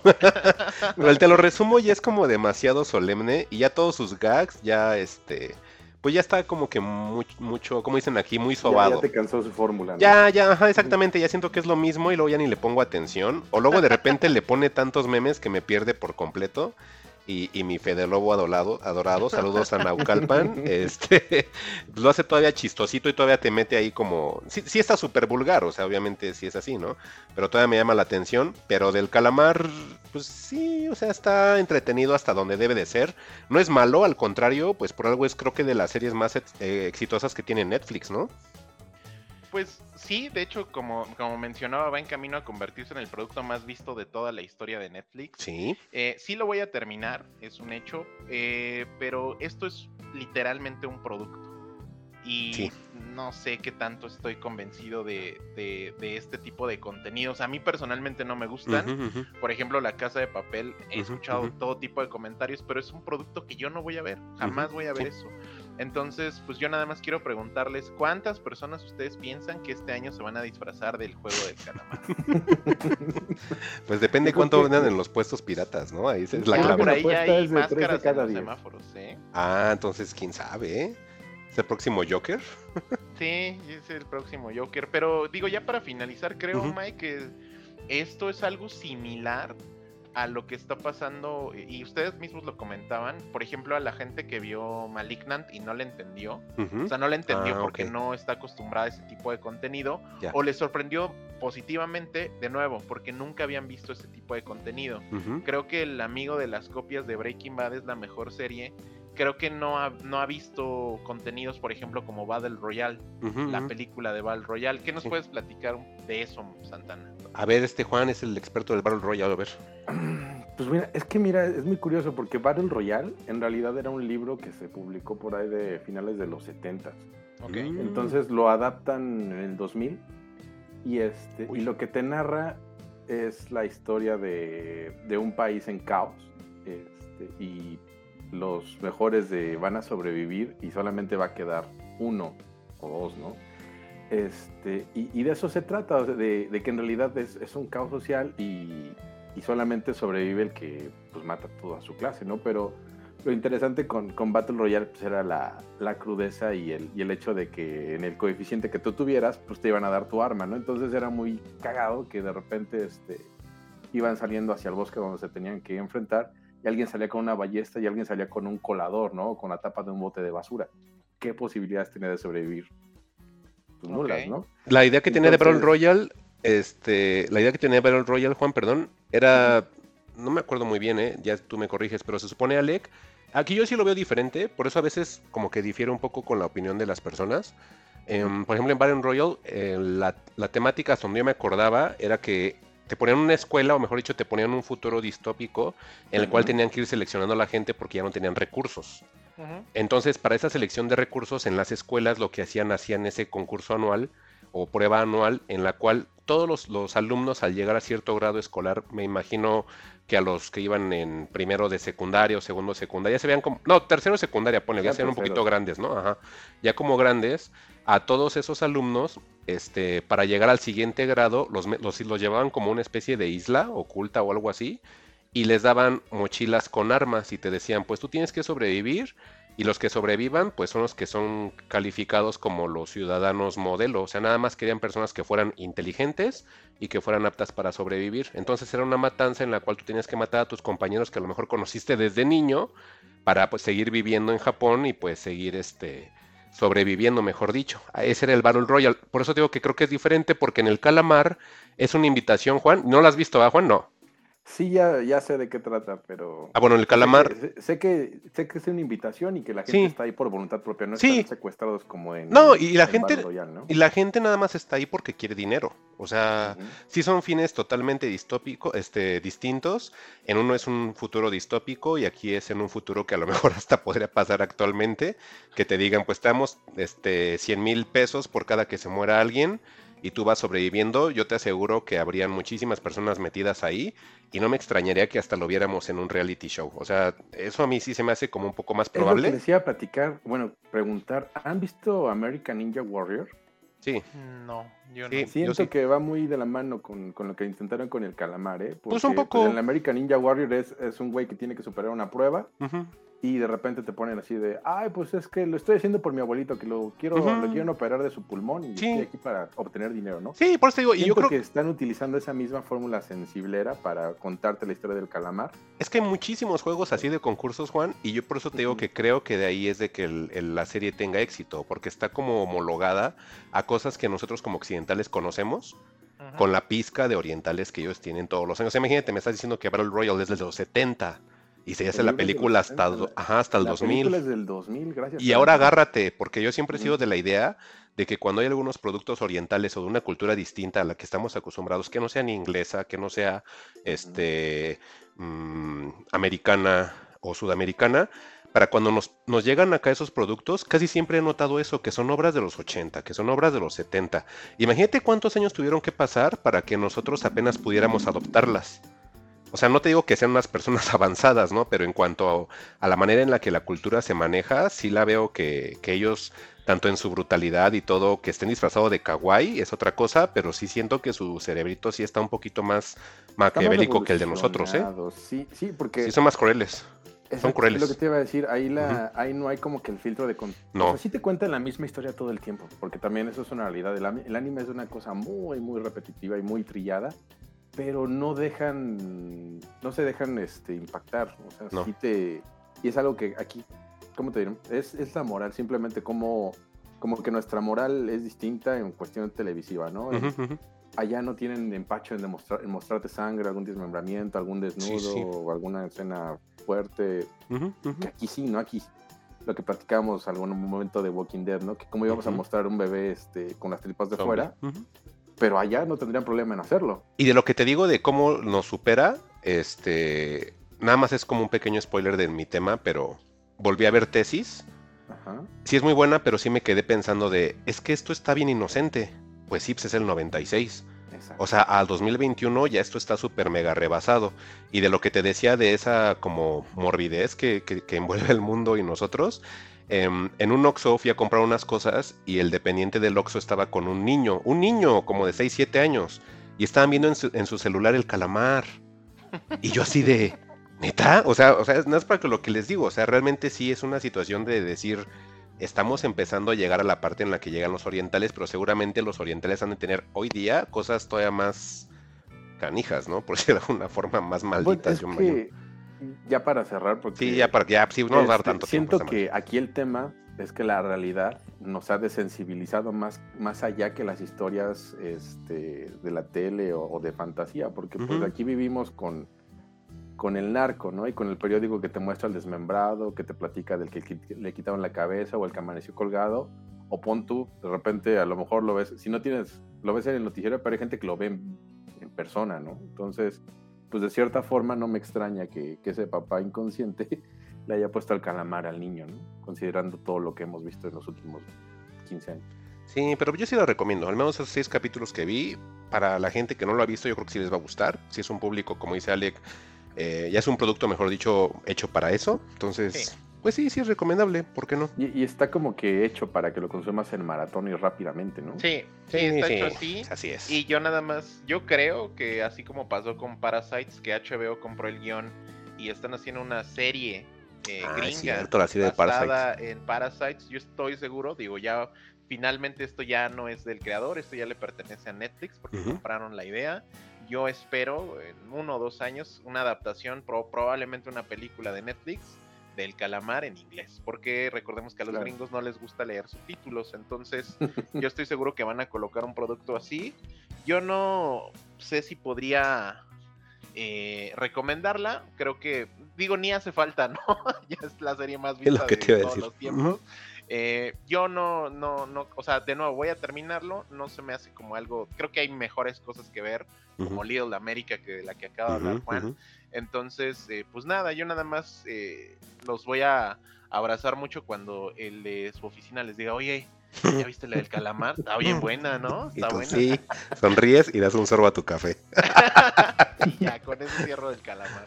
Pues sí. Y bueno, vamos a pasar al ya mi último tema, el final de temporada de What If de Marvel Studios. A ver. Eh, pues bueno, creo que va con spoilers, ¿no, Mike? Sí, pues ya. El que lo vio, lo vio. Oigan, yo nunca lo ten- vi. yo- No lo vas a ver, Juan. Si no viste Star Wars Monas Chinas, no vas a ver What If. Ah, Resístanse para la próxima vez que hable de. Bueno, ya.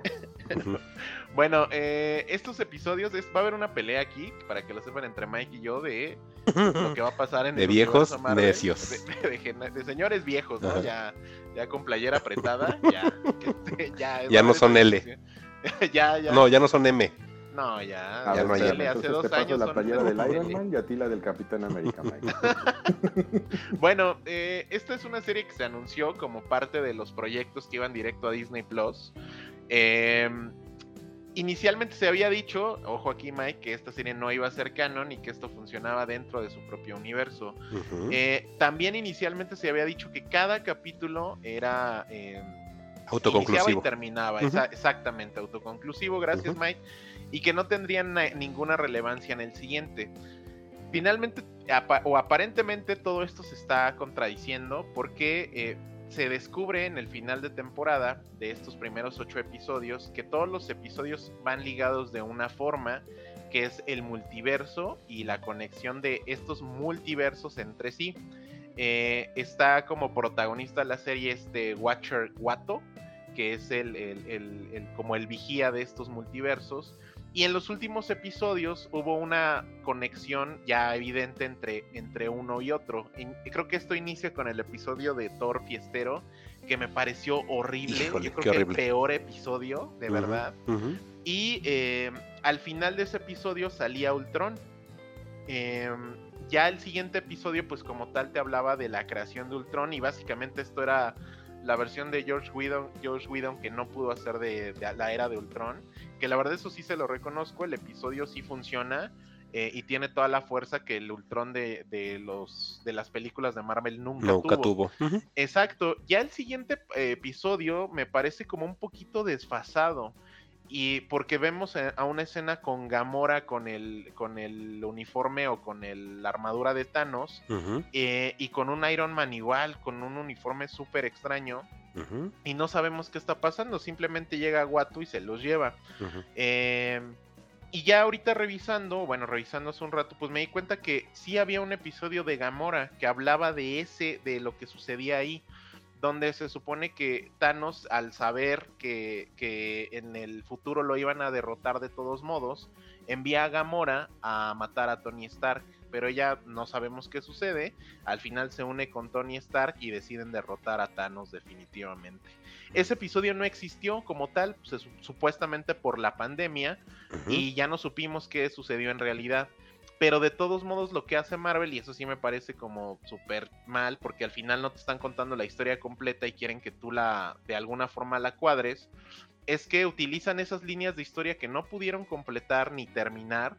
Eh, y las, y las tratan de ser eh, conclusivas en, el final de temporada. El final de temporada es eh, varios personajes del multiverso que se, se, presentaron durante toda la serie, pues van a derrotar a este Mega Ultron o Super Ultron, que además de estar completado por el cuerpo de Vision, ahora sí, lo que no pudo lograr en la película de Whedon, eh, además de eso, tiene todas las gemas del infinito y se teletransporta a distintos multiversos. Eh, Watu decide reunir a todos estos personajes, incluido al Stephen Strange eh, Darketon, y se unen en una mega batalla. el final me parece bien, está como ok. Creo que la idea la pudieron hacer más grande y, más con más detalles, con más easter eggs pero no lo hicieron, simplemente como que se siente muy rocheado el final, se siente como de, bueno, ya, ya, ya que ganen y vámonos a lo que sigue. Se está anunciando ya una segunda temporada para el próximo año, supuestamente los directivos de Marvel dicen que tienen planeada una temporada por año, que sean ya cuando la pandemia esté más controlada, que sean... Eh, temporadas más largas de 15, 16 episodios, pero por, por, esta temporada eh, se está finalizando, son 8 y pues bueno, yo creo que sí es algo diferente, de nuevo, creo que es algo que no se puede recomendar, creo que es algo que ya todo el mundo vio, o los que son fan de Marvel vieron. A mí, por ejemplo, me da ya muchísima flojera el universo cinematográfico de Marvel. Yo no he visto La, Viuda Negra, no he visto Shang-Chi, y creo que las voy a ver hasta, sobre todo Shang-Chi, hasta que esté eh, en, Disney Plus, que creo que en noviembre, el próximo mes, ya llega esta película. Black Widow ya está y Black Widow ya está y ni la he visto, Mike. Mm, Entonces, eh, creo que esta serie sí me enganchó. O sea, sí dije, ah, pues son cosas diferentes. Creo que el mejor episodio para mí es el de Stephen Strange, el Doctor Strange Darketon. Eh, eh, y pues bueno, esos son mis comentarios. No sé, Mike, ¿tú qué, qué onda? Híjole, What If. What If es bien chistosa porque What If tenía muchos altibajos. O sea, yo te puedo decir que los episodios, de los mejores episodios que vi fue el primero el primero donde sale Peggy Carter como Capitán ah, América. me gustó muchísimo. Eh, luego después todo fue anunciado con bombo y platillo con T'Challa, que se convirtió en Star Lord, que es de los episodios considero yo más bajos y creo que nada más se fueron por la nostalgia de, escuchar al actor que daba vida a, a T'Challa, ¿no? Que falleció. ¿Cómo se llamaba? ¿Recuerdas su nombre? Chadwick ah, Boseman. él. Entonces, este, pues nada más era como esa nostalgia. El, y ya más adelante los episodios se volvían pues muy regulares, por no decir que mediocres. que bueno, sí vamos a decirle así tal cual, sí sean como episodios mediocres. Y vuelve a retomar fuerza, como dice Alec, con el episodio de, de Doctor Strange, que sí, también creo que es de los mejores. No sé qué diablos es lo que esté pasando con la dirección de los episodios, porque toda la, la serie de What If, toda la primera temporada de los nueve episodios son dirigidos por Brian Andrews y los, el guion está intercalado entre dos personas, entre AC Bradley y Matthew Chauncey. Inclusive eh, aquí, aquí me llama la atención y quizás es por eso el como desfase o que se siente que es otra cosa y no tiene una continuidad entre el último y el penúltimo capítulo, Alec, porque el capítulo 8, que es el de Ultron, lo escribe Matthew Chauncey y el final lo escribe AC Bradley. Y si tomamos el episodio 7, es igual de AC Bradley. O sea, es como si él hubiera dado más secuencia a lo que hizo con el Thor Fiestero. A que lo dejó Matthew Chauncey. Entonces, quizás por ahí también viene como ese hueco de, ajá, ¿y ahora qué pasó? O sea, si después investigale por qué pasó esto y esto. Y si está mal, porque si te están entregando una serie, pues la serie tiene que ser concisa y durante todo el guion te tienen que mostrar esto. Sí entiendo también la parte de que va dirigido a un público de 7 años, pero si nosotros de 30 años no le estamos tomando una secuencia como tal o no la estamos comprendiendo, un niño de 7 años va a decir, güey, yo no sé ni qué diablos vi. O Híjole, sea, Mike, yo no creo que estos contenidos ya sean para niños de 7 años. la clasificación es esa. Ah, bueno, sí, pero que es les como- estén pegando, ahí es, lo como- que te digo, no es sé. como los juguetes de Marvel Legends. ¿Quién los compra? ¿Quién? Pues grandes, señor claro. ahí Es lo mismo. Y estaba revisando en Twitter, yo no he visto el episodio todavía, tú ya lo terminaste de ver, entonces nada, no sé si nada más nos puedas confirmar, porque decían que había escena post créditos. Sí, hay escena post Mm, ok. Y que de hecho, o sea, de hecho en la serie, eh, el personaje de Capitana América, que yo creo que debería ser Capitana Britannia, que es un personaje creo que en los Sí. cómics sí existe. eh, eh, ese personaje, si te das cuenta, Mike, en la serie, pues tiene mucho, como mucho peso, mucha importancia. Y de hecho, la escena post créditos está en relacionada con ella. A Marvel, que como siempre todo se le está filtrando, y la mayor parte de eso resulta ser verdad. Eh, como el tráiler de Spider-Man Home, eh, eh, No Way Home, No Way Home. están diciendo que en, en Doctor Strange 2, el multiverso de la locura, va a salir un personaje que es Capitana América. Y van a Mm, introducir ese personaje. En teoría lo que dicen, ya saben los, los loquitos de Reddit, es que ese personaje de caricatura, Que Dios me los de guarde. de alguna, exacto, de alguna forma va a entrar como a un multiverso de realidad. Y ahí es cuando va a entrar oficialmente al, al canon de las películas de Marvel. Mm, yo siento que en ese de los multiversos de Doctor Strange, esa película sí, le- sí la espero, la verdad. Y Sí. sigo con mis dedos cruzados esperando que Sam Raimi por ahí nos haga un guiño a, a este a Evil Dead de alguna Obvio, manera obvio aunque va a sea. salir Bruce Campbell. obvio, va a Ojalá, sí, ojalá algo. que sí. Yo la verdad espero que sí llegue a suceder, ojalá. Y esa película sí le tengo hasta más ganas que la de Spider-Man. La de Spider-Man, créeme que me, me pasa de noche, no, no la quiero ni ver. Igual la veo hasta que esté en Disney Plus o en alguna plataforma, pero no me imagino yendo al cine a ver Spider-Man, la verdad. No, no, no, no tengo como interés, pero en la Doctor Strange sí. Y lo que a lo mejor llegan a hacer, Alec, no es meter per se el, el universo de What If, pero al estar en esa onda como de multiverso, no te extrañe que de repente, en un guiño como de unos segundos, ah, mira, ahí está Peggy Carter, Capitán América. Ah, mira, ahí está este Gamora con, con armadura de Thanos. Pero nada más en ese aspecto, ¿eh? No creo que sea como una onda de. Y entonces Peggy Carter, Capitán América, habló con Doctor No. O sea, ¿Quién como una onda. sabe, eh? Yo sí- O sea, digo, Ajá. hablemos de, si quieren, hablemos tantito de la escena post créditos en Venom A ver. 2. ¿En Ven- Venas?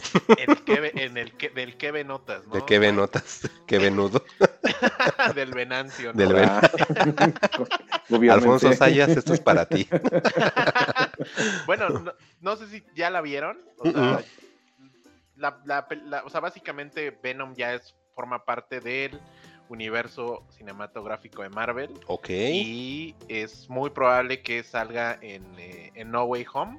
ok. Entonces, creo que ya no podemos decir, nah, esto no va a pasar. Creo que justamente va para allá. Creo que el camino que está haciendo Marvel y lo que le queda es que estas primeras etapas que tuvieron o fases que fueron formando personajes y la verdad es que tuvieron buenas películas o películas diferentes que funcionaban como Ragnarok. Eh, pero creo que ahorita la técnica para llamar la atención, justamente el recurso que está haciendo eh, Marvel, es juntar multiversos. Decir, no, y va a salir el Venom, y va a salir. O sea, creo que ese es el recurso. Sí está chafa, pero sí me emociona. Y por ejemplo, Pero yo no vi, yo no vi Venom. Ya sé que estamos cambiándonos de What If para allá, para Sony, ¿no? Pero yo no vi Venom, pero me parece que ya está en HBO o en Prime, no sé en dónde, qué plataforma abrí, y de repente decía, ya está Venom. Pero si es recomendable o tampoco. Está malona, pero está chistosa. Ok. Venom 1 es mala, pero funciona de alguna forma. Y la 2 dicen que está peor. Entonces, de hecho, por eso dije, nah, no, yo voy a ver la escena liqueada en internet. Y no ya, Dios. importa porque no voy a ver Venom 2. Sí, ¿no? Y ya, la verdad es que la escena sí está como impresionante. Ah, ah, ok. Ya lo voy a ver. ya, Entonces me ahorro las dos. Sí, oficial, ve, ve la escena post créditos. De las dos. Y pues bueno, con eso creo que cerramos What If. Eh, Yo sí espero una segunda temporada, espero que la exploten mejor. Creo que se quedaron como varias ideas ahí en el camino por el tema de la pandemia. Recomendada y pues bueno, está en Disney Plus. Yo quiero What Ifs, pero más arriesgados, Ale. Como Sí. con lo de Doctor Strange. Porque si es un universo alterno, haz lo que quieras. Ya, o sea, ¿Qué pierde la pasaría si cabeza. metes al Capitán América al juego del calamar? Oigan, y el, oye, ¿y el Ghost Rider? ¿Por qué Ghost Rider Ándale. no sale en ningún Pues lado? es porque- muy buen personaje. Yo creo que es de Fox. ¿no? O de alguna empresa así. Sí, No, pues sí. Fox es, ya la compró Disney. Ah, es cierto. Fox. Pues igual está Un muy... Ghost Rider, imagínate un Nicolas Cage tomado de, de Ghost Rider. Que se encuentre con Doctor Strange también, tomado. Y con Iron Man tomado. en una mesa jugando cartas, tomados los tres. Película. bueno, con eso, evidentemente con eso estamos cerrando el tema. Y pues bueno, Mike, ahora sí llegó, creo, la hora spooky, ¿no? A ver, vamos El a dar. Mic activado. Bueno, pues como ya hemos comentado anteriormente, este mes de octubre realizo una pequeña tradición copiada a distintos medios. En Estados Unidos se le copié esta tradición al Angry Video Game Nerd en su onda de Cinemassacre. Y pues de qué trata? Es el Halloween de octubre, que se trata de ver 31 películas en 31 días y pueden ser diferentes subgéneros relacionados con el cine de terror. Inclusive algunas personas lo han manejado que hasta se pueden meter películas de fantasía, de ciencia ficción, pero personalmente lo he tomado más como de terror. En México mucha gente lo conocerá por gente que escucha podcast, por Desde Abajo, por Seth Cosnar, que él es el que introdujo como esta tradición, pero al público que consume material en español, digamos. Obviamente me imagino que también tiene la, la, este, la inspiración de Angry Video Game Nerd. Al menos yo considero que ese es el, el principal. Luego pondríamos a Cosnar porque obviamente es el que le llegó mucho al público en español, no nada más en México, sino en Latinoamérica y en España. Y, y invítame a tu podcast, ¿no es cierto? Pero bueno, entonces esta tradición que les comentaba que voy haciendo, eh, pues actualmente del, el- hoy estamos grabando que es el día 10. Hoy llevo ya nueve películas vistas y les comentaba que a veces podría repetir porque hay algunas películas que considero no son tan fuertes para poder empezar a incluir en mi hija en esto, ¿no? Así como ustedes que de repente a sus hijos así de, te debe de gustar Iron Man y Star Wars. Yo a ella le digo, este, te debe de gustar el cine de terror a fuerza, hija. No, o sea, sí fueron como ondas de que ella le, le gusta. Y este, pues creo que es algo que a muchos que nos escuchan, hasta incluidos ustedes mismos en, en el podcast de Fugitivos, también son como del agrado de ver películas de terror. A lo mejor Juan irá como por el cine un poco más de terror artístico y pues Alec pues sí veo que consume las dos partes, tanto el cine B como el, el artístico, ¿no? Sí, sí, Sí. sí, sí, la verdad es que no, no tengo la tradición que tú, Mike. Pero sí pero llegas sí, a sí consumir. ando ahí. Sí, sí llego como me pongo en el mood y veo algunas de terror. A mí y- que la historia está interesante con eso. Sí, ves, o sea, tío, hasta Juan me lo jale a Midsommar, entonces imagínate. Ah, Sí, lamentable, creo que- pero sí, sí. Híjole, bueno, está bien, algún día hablaremos de eso. Y bueno, de las películas que he estado viendo, el día uno, pues ya fue, este, ya, ya sucedió, ya inclusive grabamos esa semana podcast. El día uno lo tuve con Zombieland Double Tap, ese lo vi con mi hija, que es una secuela que toda la vida he dicho que es una secuela innecesaria. Es dirigida por Ruben Fleischer, que es el mismo director de la Zombieland 1, y él es más conocido por participar en proyectos como Funny or Die y la mayoría de producciones de Sarah Silverman y de Jimmy Kimmel. O sea, él realmente era como un creativo, pero más encaminado a la comedia. Me imagino por eso Zombieland tiene ese Sí. tinte. Y hasta los actores, ¿no? Son como a lo mejor actores que hasta en series de, este, de Jimmy Kimmel o de Sarah Silverman llegó a conocer. Y bueno, vi en el día 1 Zombieland Double Tap, que pues la recomiendo solamente a los fans, porque sin la 1, la 2 sola no, no funciona. Con los ganadores o nominados al Oscar. Híjole, sí, Emma Stone y este. ¿Cómo se llama el otro tipo? JC Eisenberg. JC Eisenberg. Eisenberg, También sí. Abigail, se me acaba de su apellido. Woody Harrelson. Sunshine. Y Woody Harrelson. Ah, mira, y, Ru- sí es y Ruben. Fleischer dirigió el que ve notas, este Mike, la 1. También Venom. Ah, ok, Sí. mira, qué curioso. Mira, Pues entonces detalle, algo de tener. ahí, Sí, en la noche 2 tuvimos este Classic Horror Story, que fue la del tema de la semana pasada, dirigida por Robert Tifeo y Paolo Stripoli. Ese es de Italia y es un Netflix original del 2021. Y aquí viene la primera recomendación que tuve en la noche 3, que es con Muñecos Infernales. Es una película mexicana de 1961, dirigida por Benito Alasraqui. Aquí es complicado mencionar cuántas películas ha realizado Benito Alasraqui porque en su haber tiene aproximadamente casi 40 películas. Las que les puedo destacar a lo mejor a la gente que nos escucha en México, pues son con íconos de la comedia como Manuel Loco Valdés, como con Tintán. Eh, con Tintán tuvo, por ejemplo, una que yo considero que sí es de las más famosas que tiene él dentro del país y fuera, que es La Tijera de Oro. Y pues ha tenido películas de ese estilo, ¿no? Y tiene también este Benito Alasraqui como que sus actrices fetiches como Cristian Martel y Flor Silvestre, que yo considero que hasta Flor Silvestre Benito la hizo, porque él casi siempre las metía como en sus cines como de inicios, le podemos decir en un término payasito de protoficheras, porque no eran como tan sexosas, pero sí manejaban como ese ambiente nocturno. Y muchas de películas de Benito Larraqui, como de mediados de los 50-60, abarcan esos temas. Y tiene una que otra de terror y pues esta de muñecos infernales, junto a una de mis películas de terror mexicanas, creo que favorita de toda la vida, es Espiritismo. Nada más que Espiritismo sí es más, más este, viejita. Este es del 54. Esta de Espiritismo en Europa la tienen como un most. Si te gusta como que las películas que tienen que ver con gitanas y como... ellos le llaman una onda, una tradición que le llaman Monkey Paw que significa que, sabes que las cosas que te llegan de una, de una mala manera van a terminar mal. Es como una tradición que tienen ahí gitana los, los, europeos y esta película la tienen así como un símbolo, espiritismo de igual de, de Benito Larraqui. Pero bueno, vamos con Muñecos Infernales, que es la que les comentaba. La historia es sencilla, nos sitúa con dos entusiastas de la arqueología que acuden a una fiesta. Es una típica fiesta fifí que tienen criados. Los criados son negros, no sé dónde sacaron criados negros en una, película mexicana, pero así sale. Y nos relata que eh, estos este, aficionados a la arqueología acudieron a Haití, donde presenciaron varios rituales, ceremonias, y una de ellas que ellos, en propias palabras de los actores, indican que la que más les impactó es una ceremonia pero vudú. Y pues ya mencionan de qué trata la ceremonia, dicen ellos con mucho asombro qué es lo que fueron presenciando con sus ojos, etc. Y dicen, yo como coleccionista no le podía quitar los ojos a un objeto que es el que estaban adorando todos los haitianos. Entonces pregunté que cuánto querrían por la figura, decían que no, no, no, podían venderla obviamente porque es la que necesitan para su culto. Y entonces el tipo este, muy, muy este, bastardo, de mi parte decirlo, eh, lo que decide hacer es que cuando todos están dormidos en la noche, roba el ídolo y se lo trae para la Ciudad de México. Entonces todos le preguntan y lo, le cuestionan, mejor dicho, oye, pero pues no es posible que vayas a un lugar para estudiar la cultura y termines robándote una figura. O sea, aparte esas figuras no tienen valor. O sea, si estás cometiendo un delito muy grande. entonces el, el, host de la fiesta dice, pues no, pues a un coleccionista así es. Un coleccionista a fuerza quiere el objeto, paga lo que necesite o hace las cosas que necesite para tenerlo. Y lo tiene ahí en su sala, ahí adornado para que sea muy bonito el ídolo. Lo empiezan a ver los dos protagonistas y si dicen, oye, pues no puedes tener esto porque puede tener una maldición, etcétera, y pues dicen, oye, pues ¿cómo crees que, en los 60 vas a creer en maldiciones, no? Y eh, a partir de ese momento, las personas que fueron con este tipo de la fiesta a, a Haití empiezan a morir de causas inexplicables. Y así es como empieza la película. Ya todo lo demás son plot twists que le pueden encantar a Michelle Franco y que no os voy a decir aquí porque si no va a perder totalmente lo de la película. Y nada más comentarles que las cosas que me gustaron mucho es de que esta película, junto como con espiritismo, tiene muchísima labor de investigación. A mí me gusta también mucho la, arqueología y como las, costumbres y, ceremonias que se hacen en distintos países en cuanto a brujería se refiere. Esta me gustó mucho por eso, porque tiene como mucha labor de investigación por los lugares, por los rituales, la ubicación o cómo narran este, eh, lo que se va haciendo en la película.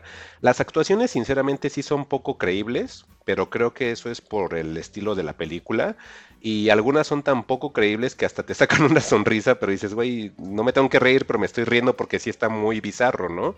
Pero sí puedo destacar la actuación de los dos actores principales. Uno es Elvira Quintana, que es la arqueóloga Karina, y Ramón Gay, que es el doctor Armando Valdés, ellos realmente se llevan la película y le dan el peso a ellos, porque como les decía, inclusive las actuaciones de los demás llega a ser a veces hasta un poco parodiada, pero ellos dos salvan muy bien la película, la vuelven seria, o sea que de repente se empieza a perder en ese bizarrismo, pero cuando entran ellos a escena vuelven a, a retomarla y volver a hacer una película seria. La otra cosa que me gustó también, ya fuera de la película, es la estética. El póster de la película, pues son de esas eh, póster que habían en, el cine de terror muy, muy en la vena del cine americano, que son como carteles pintados a mano, donde retratan a los actores, como si fuera una especie como de novela de terror de esas de los, de los cómics que tenían de terror, ¿no? Y también dije, ah, hasta, hasta el, el, cartelito está, está muy buena. Y es una película bien corta, dura nada más como una hora y cuarto, y la pueden encontrar sin problemas en YouTube, que es donde la vi. Pero pues esa es, digamos, como que mi, primera recomendación. Ok, dato curioso, Mike. ¿Sabías que Benito Alarraqui es eh, eh, abuelo, de Gary Alarraqui, del director de Nosotros los Nobles? ¿Él mismo no es el de este del Club de Cuervos, Ale? ¿O ese es otro? Sí, co-creador del Club de Cuervos. Ah, y ahora, eh, gracias a la vida, es productor y director de la nueva serie de, de con Apple TV Plus se llama Acapulco. También es productor y co-creador de eso. ¿Con Derbez? Sí, Acapulco se llama. y en Apple TV. TV Plus, sí. O sea, se va a ver muy bonita, pero con ellos, ¿no? Es el maestro, Sí, el son de esas de cosas raras que de repente dices, ah, ya llegó Derbez hasta acá. Ay, qué terror. No, bueno. Y bueno, la otra película que vi el día 4 es Tesis de Alejandro Amenábar, que aquí habíamos platicado de ella. Esa es española de 1996. Ujú. Ok. Y pues ya, esa ya la habíamos platicado, ya Juan ya la había recomendado. Juan nada- ya nos platicó cuál neta, La trama, la trama. sí, o sea, ya cuando vi la película dije, ay, ya me acordé que aquí Juan decía que pasa esto y pasaba, ¿no? Juan ya nos la actuó, Te lo, entonces. te lo actúo así nomás con Juan y Jan. Es que eso- ese es otro proyecto para fugitivos guiñol. Te narro las películas, narro las películas, pero las narro así ya, nomás. Coming soon. La- hay que meterle producción, Juan, con efectos especiales y así. Sí. Claro. Y con Defcon 2, sale Defcon 2, ya no me acordaba, entonces me gustó. Y sí, sí está muy buena la película, nada más que como les comentaba al principio del podcast, pues sí ya la siento como muy inocente a todas las cosas que suceden actualmente, ¿no? O sea, ahora creo que puedes grabar una película snuff con tu celular y seguramente las hay, ¿no? Entonces, pues no, ya no hay que tocar más ese tema, pero sí, es una, una muy, muy buena película si nunca la han visto, Tesis de Alejandro Amenábar. Después me seguí al día 5 con otra película española llamada Pieles. Esta es dirigida por Eduardo Casanova. ¿Cómo llegué a Pieles? Bien sencillo. La película cuando comienza te dice, presentada por Alex de la Iglesia. Y ahí voy de tarado así. Ah, el maestro. Y hijo, el ganchito. Me aplicaron un Guillermo del Toro presenta, pero aquí con un director que sí me gusta y que sí respeto, que es Alex de la Iglesia, ¿no? Uy, no, bueno. Ah, perdón, pero bueno, bueno, hay, hay público para todos, hay público el para todos. Hambriento cuando huele el pollito, ¿no? Así. Sí, así me, me, me enganchó con el Alex de la Iglesia Presenta y ahí voy. Esa es la ópera prima de Eduardo Casanova, que es el director. Aquí lo que me llamó la atención es que tenemos a dos actrices que personalmente me agradan bastante. La primera, pues es así mi, mi crush infinito de toda la vida, que es Macarena Gómez. Curiosamente, lo que me decepcionó de la película es que lo que me gusta más de esta señora son sus ojos. Y aquí ella interpreta a una chica que no tiene ojos. Y también a Ana Polvorosa, que interpreta a una chica que en lugar de boca tiene un ano. Y en donde debe tener el ano tiene la boca con dientes, lengua, etcétera, ¿no?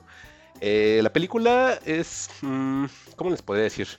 Yo la recomendaría por el valor, digamos, estético que tiene, porque la película, así como ciertas escenas, acomodan normalmente a un personaje, pero de manera estática, como si fuera un videoclip, y lo enmarcan con canciones clásicas españolas. Como nada más como para que digas, mira el personaje, qué mórbido es y qué incómodo ver las deformidades que tiene, porque todos los personajes que sale tienen deformidades.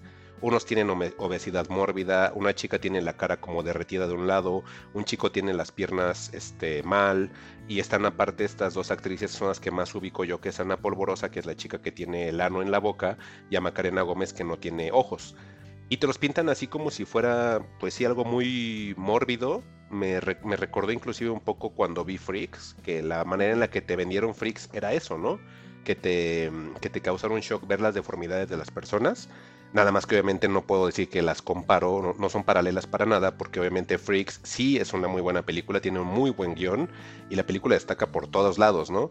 Y Pieles sí siento que es una película que si quisieron ir por el shock value, no tanto por la historia. Si ahorita tú me preguntas de qué trata la historia de cada personaje, te la resumo en un segundo, porque realmente es inexistente, es nada más un shock value de las cosas que tú estás observando y de las deformidades de los personajes.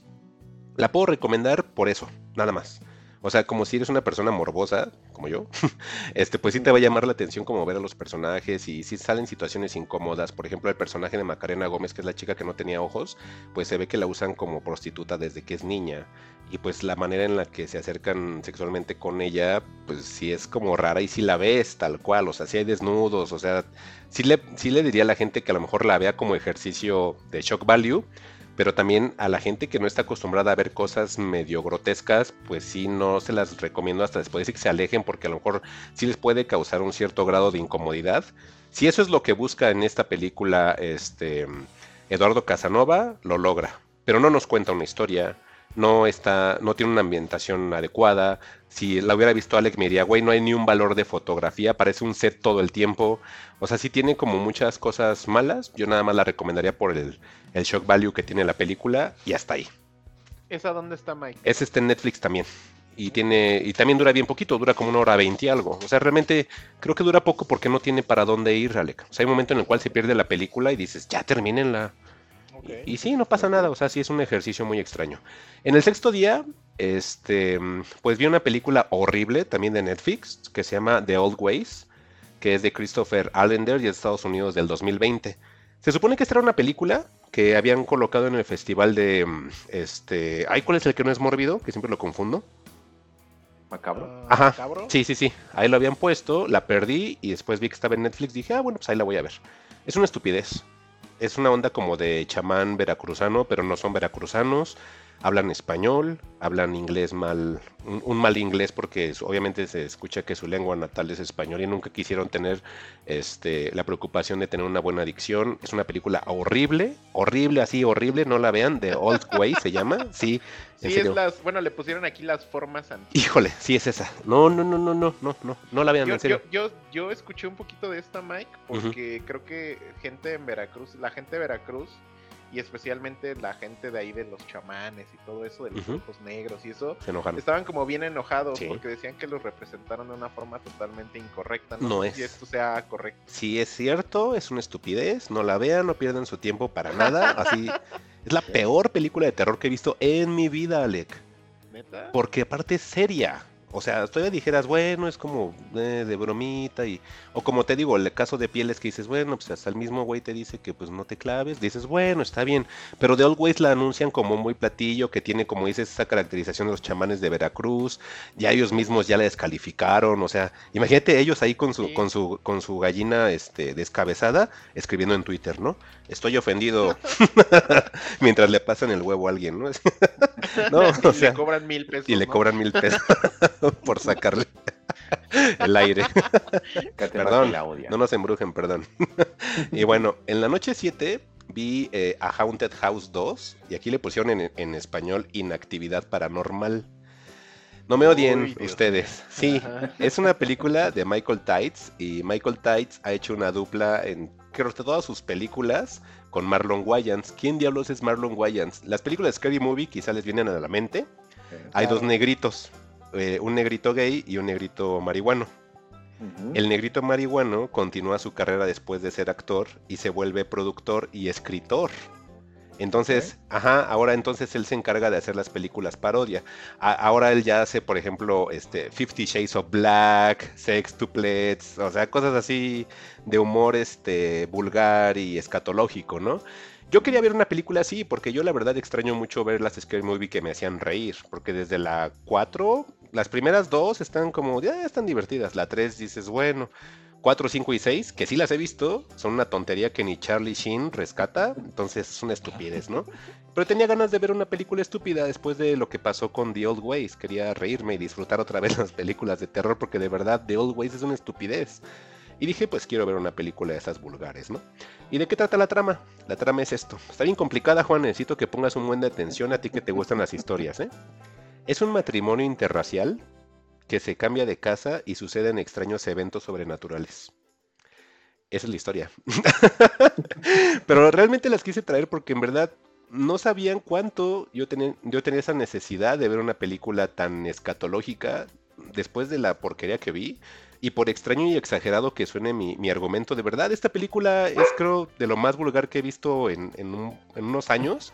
Y pues la película es del 2014, o sea, del 2014 al 2021 ya no ves ese tipo de contenido. Porque la película, ¿qué? Ajá. Todo adelante. Sí, porque la película pues, está mal hecha, pero son de esas cosas que están mal hechas pero están divertidas. Es vulgar, este, la clasificación que tiene para adultos, te lo juro que con todo su corazón se la gana por todos lados que lo veas y por todas las escenas que lleguen a suceder. Encuentras go ridículo, este, chistes racistas, xenofóbicas, clasistas, El machistas. personaje del padre está bien padre. O sea, está bien Vuelve a salir, ¿no? hace un cameo, Sí. porque en la 1 él es el protagonista y aquí nada más sale un cameo. Y bueno. pues no quiero decir que el mundo necesita una película de esto porque pues obviamente no, pues es una película vulgar pero realmente es muy divertida y por eso es que la quiero traer con ustedes porque había escenas que de verdad eran tan vulgares y tan incómodas que me tenían carcajeando, o sea, si era así de... Sí, o sea, estás este, cumpliendo con lo que estás ofreciendo. E inclusive el mismo Marlon Wayans durante la película llega a, burlarse de Scary Movie, como de decir, pues que desde que se fue tal, ya la película es horrible. Entonces la, franquicia es horrible. O sea, hace, hace como chistes de ese tipo de cosas. Y yo les recomendaría mucho que si la van a ver, hayan visto primero películas como Conjuring y Sinister. Quizá un poco del exorcista y de actividad paranormal. Con que ustedes hayan visto esas cuatro películas, le van a entender a todos los chistes.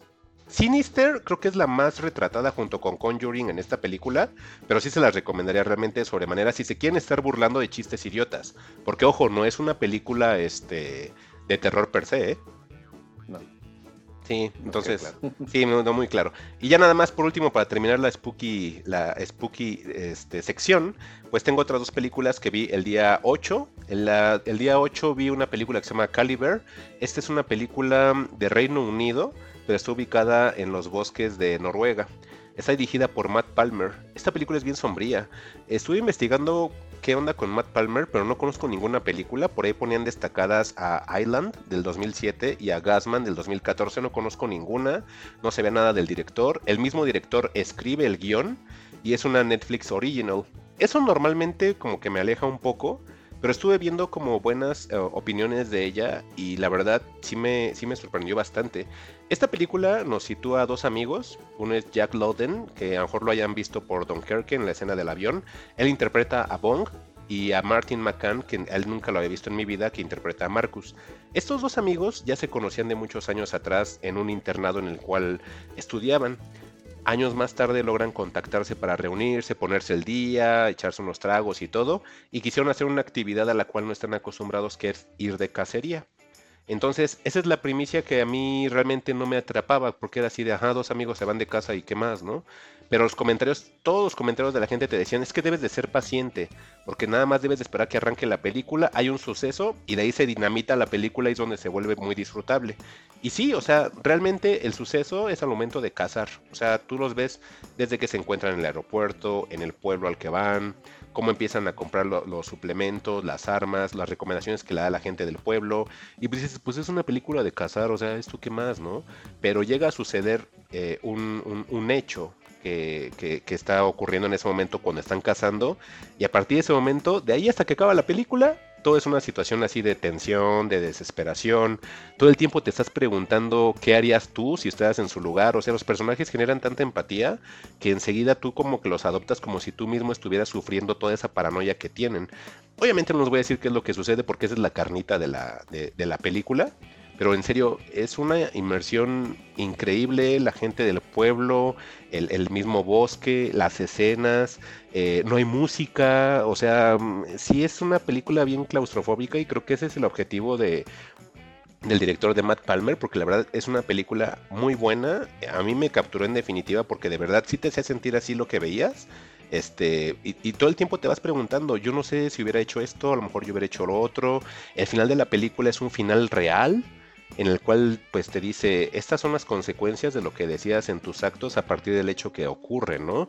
Y a lo mejor no es una película de terror per se, pero por como me tenía todo el tiempo tenso de esperando qué es lo que iba a suceder o cómo es que se podía resolver, yo la verdad sí la recomendaría bastante. A ti Juan que te gustan las tramas, yo creo que esta sí te puede gustar, se llama así Calibre. Así en español, calibre. De hecho, hasta en IMDB, si la buscas, yo imaginaba que era caliber en inglés, ¿no?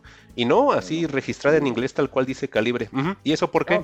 Porque pongo caliber y me aparecen como ocho películas que se llaman caliber. Entonces me imagino que por eso le quisieron poner o registrar el nombre como calibre en español. Y la última película es la que vi el día de ayer, que fue la noche 9. Esta película se llama The Forest of Love. El director es Sion Ono y Sion Ono, ahora hablando de lo del calamar, lo podemos eh, encontrar como que él fue el director de Cold Fish, de Tokyo Vampire Hotel, y también es el director, agárrate Juan, del Suicide Club. Ah, es el director del Suicide Club. Entonces dije, ahí estoy y más porque toda la gente hablaba de la película, que era una película que había incomodado a los orientales y bla, bla. Y dije, no, si incomodó a los orientales, yo me voy a tener que llevar una basínica para verla, ¿no? y, realmente la historia, Juan, eh, a ti que te gustan las historias, y yo creo que como tienes más clic como la onda oriental, yo creo que hasta tú le puedes encontrar más cosas que yo como espectador este eh, neófito en el tema. La historia nos parte como en tres. O sea, nos coloca unos jóvenes muy diferentes entre sí. Primero nos pone a dos chicas que se conocen desde el colegio, ya sabes, así de colegial, así ese rollo, y tuvieron juntas un amorío por una chica. Y ese amorío lo quisieron llevar a una obra de, teatro este, escolar, pero haciendo una adaptación lésbica de Romeo y Julieta. Esos son los dos personajes, digamos, chicas. Hay otros tres personajes que son unos chicos que su sueño es hacer una película. Y estos dos grupos no tienen nada que ver, pero por una circunstancia se unen porque hay un adulto que se llama Joe Murata. Joe Murata es un estafador que suele ganarse como que el respeto menospreciando a la gente, humillándola e inclusive hasta llegando a la tortura física y psicológica. Joe Murata creo que se convirtió en mi personaje favorito de la película porque es una persona que sabe dónde llegarle a los japoneses como para ganarse su confianza. Constantemente hace alusión de, oye, es que no puedes hacer esto porque vas a perder tu honor. Oye, ¿qué va a pensar la gente de ti? ¿De verdad creen, este, crees que sea eh, correcto que la gente piense que eres pobre porque vistes así? ¿De verdad crees que la gente cree que no vas a ser exitoso si no te ven en un auto de esta manera? Todo el tiempo se las pasa terapiándolos y todo va encaminado a que van a perder su honor, a que van a ser humillados por la gente, que qué va a decir la gente de ellos. Y como que él tiene muy analizada la cultura japonesa y sabe cómo llevar a la gente y cómo los empieza como que a agredir psicológicamente y ya como digamos en un marco más personal, hasta físicamente, Juan. Y físicamente me refiero a, a dejarles marcas en el cuerpo. O sea, el encanto que tiene este tipo, el Joe Murata, es tan grande que es como si hubiera él mismo creado una especie como de secta entonces ves toda esa degradación de cómo él va creando a personas que son normales, como con, aunque escuche Rosa, pero como que es con sus sueños y con sus ideales, y moldearlos a la manera que él quiere para que él, saque provecho de todo. Es curioso porque cuando comienza la película, este, la historia del director te dice que eh, él comenzó su carrera como poeta, y después se, empezó a encaminar en el cine. Lo curioso de la película es que la película empieza como en actos. Te pone un prólogo, te pone cinco capítulos y luego te pone un finale. Así le pone finale. Y cada uno sí pareciera como si fuera una apuesta de teatro. Está muy bien acomodada. Yo la sentía como si eh, su base fuerte de, la, de la propuesta de la película fuera basada más que nada de una manera literaria no tanto cinematográfica. Entonces, está muy bien hecha, está muy bien creada, está muy cruel la película. este, tiene una, una situación como que yo, siempre he tenido como un problema con los dramas orientales porque me cuesta trabajo recordar el nombre y el apellido, así como sus rasgos, ¿no? O sea, siempre ponen un actor o lo mencionan y yo así, es que no sé quién es y ya los confundí y hasta físicamente, no es xenofobia, pero físicamente luego los, no los ubico. Aquí lo que agradecí bastante que cada personaje le llaman por su nombre de pila. Y hasta según yo investigando, creo que eso nada más se lo dices cuando le tienes como mucha confianza a las personas, ¿no? Pero como este señor Joe Murata es así un bastardo, los tiene súper estudiados y a todos les dice, Juan, Alec, este, Mitsuki, o sea, por su nombre así normal. Y obviamente los personajes también, él, como te digo, que está planteado como si fuera una especie de obra de teatro, los personajes tienen casi siempre la misma ropa o el mismo corte de ropa. Entonces era bien fácil porque entonces yo ya hacía clic, hablaban de alguien y yo decía, ah, sí está hablando de la chavita de pelo azul, ah, sí está hablando del chavo que siempre usa saco, ah, sí está hablando del chavo que no tiene cejas. O sea, hacíamos personajes tan particulares como para que si hablaban de ellos o, los mencionaran siquiera, si supieras quiénes eran. Entonces eso se me hizo un logro muy grande y no sé si sea por lo mismo de que es un Netflix original que también le hayan dicho como en el calamar de, ah, pero hace estas cosas porque los, los occidentales tontos como Mike no van a entender. Entonces sí siento que hicieron ahí una, cosa por ahí, Juan. Es que sabes qué he notado con los Netflix originals cuando hay colaboración en con Japón, ¿sí? coreano japonesa, como que les echan más dinero o como que lo aprovechan un poquito mm. mejor y de repente te muestran ángulos, tomas o escenografías que ya como que resaltan diferente a las series este, norteamericanas o a las películas que hacen en, en Occidente. Ah, sí, porque sí, sí dije, es que esto sí lo estoy entendiendo al 100%. O sea, obviamente sí hay unas partes como muy japos que dije, híjole, ya me perdí y la verdad me puse a ver en Reddit y, aplicaron la de te explicamos el final. Y cuando me explican el final dije, ah, sí, o sea, eso, eso sí es un eso sí es de verdad un final explicado, porque te empiezan a poner como cosas de fantasmas y de sus tradiciones y dices, ah, ese sí es un final explicado. No como los youtubers así de, te explicamos el final y es el mismo que tú ves, ¿no? O sea, sí te explican por la connotación cultural, ¿no? Y dije, ah, sí lo entiendo. Y ya nada más para terminar mi aporte.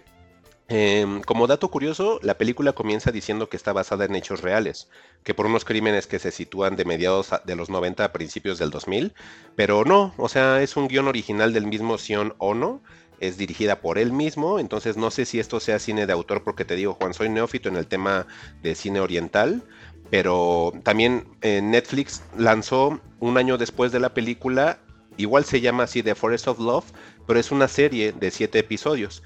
me quise empezar a meter a verlos y pues prácticamente como que separó los capítulos que tú ves en la película y los, los, alargó un poquitito. Digamos que esa es la Director Scott que luego menciona Alec aquí en Fugitivos. Pero yo creo que si les interesa nada más eh, la pura película, funciona en todos aspectos, no queda ni un cabo suelto, la disfrutan bastante. Y aquí va otra recomendación. Ojo con la gente que no es adepta al gore. Hay mucho gore, mucho. Este, hay uno que hasta parece innecesario, pero lo hay.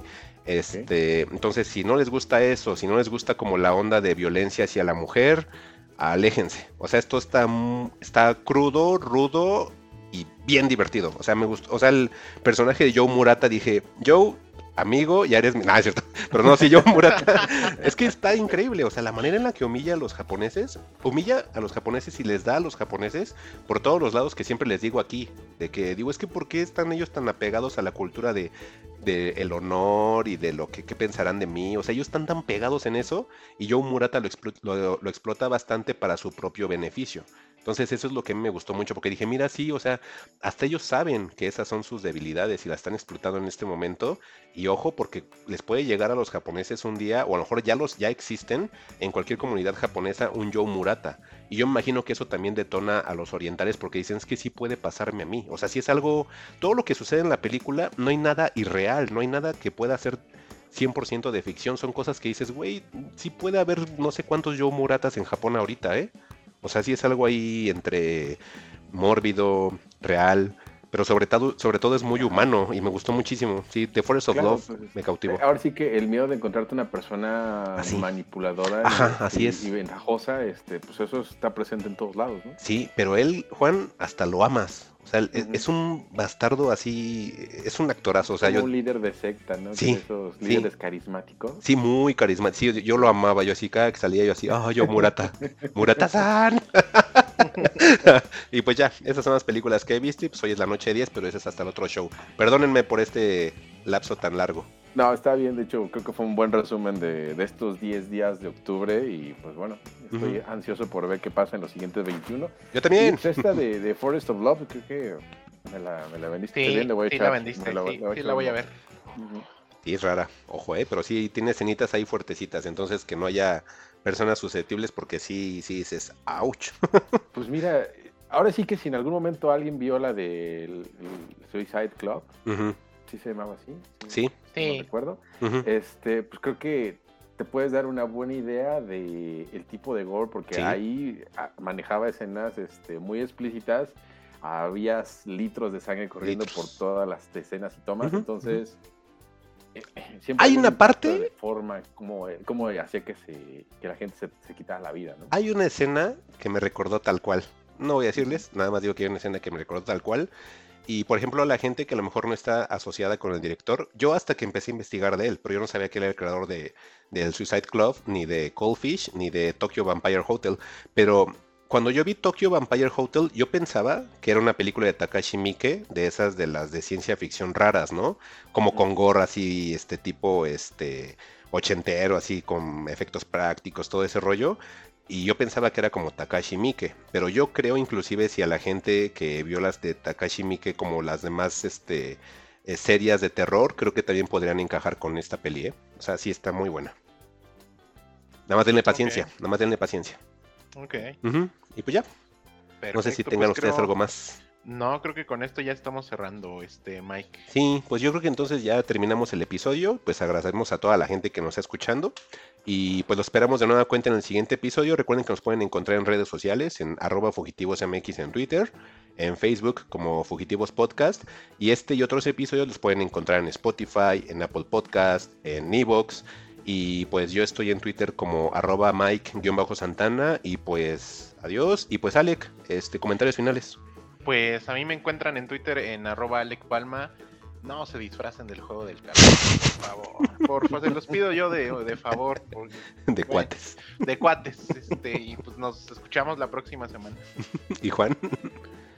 Pues yo también les, recomendaría lo mismo, pero mira, seguramente van a utilizar el disfraz del año pasado de la casa de papel Nada más no van a pintar. colador de, de la cocina y ya lo tienen armado, entonces déjalo ser. Este, ahí me encuentran como arroba juan-xhu, este, pues ya saben. saludos a todos, abrazos a todos, Latinoamérica Unida, muchísimas gracias. Este, y pues nos escuchamos en un próximo episodio. Y vean muchas películas de terror todos, cuídense. Sí, bye. Bye. Y no va a sonar la música para mí.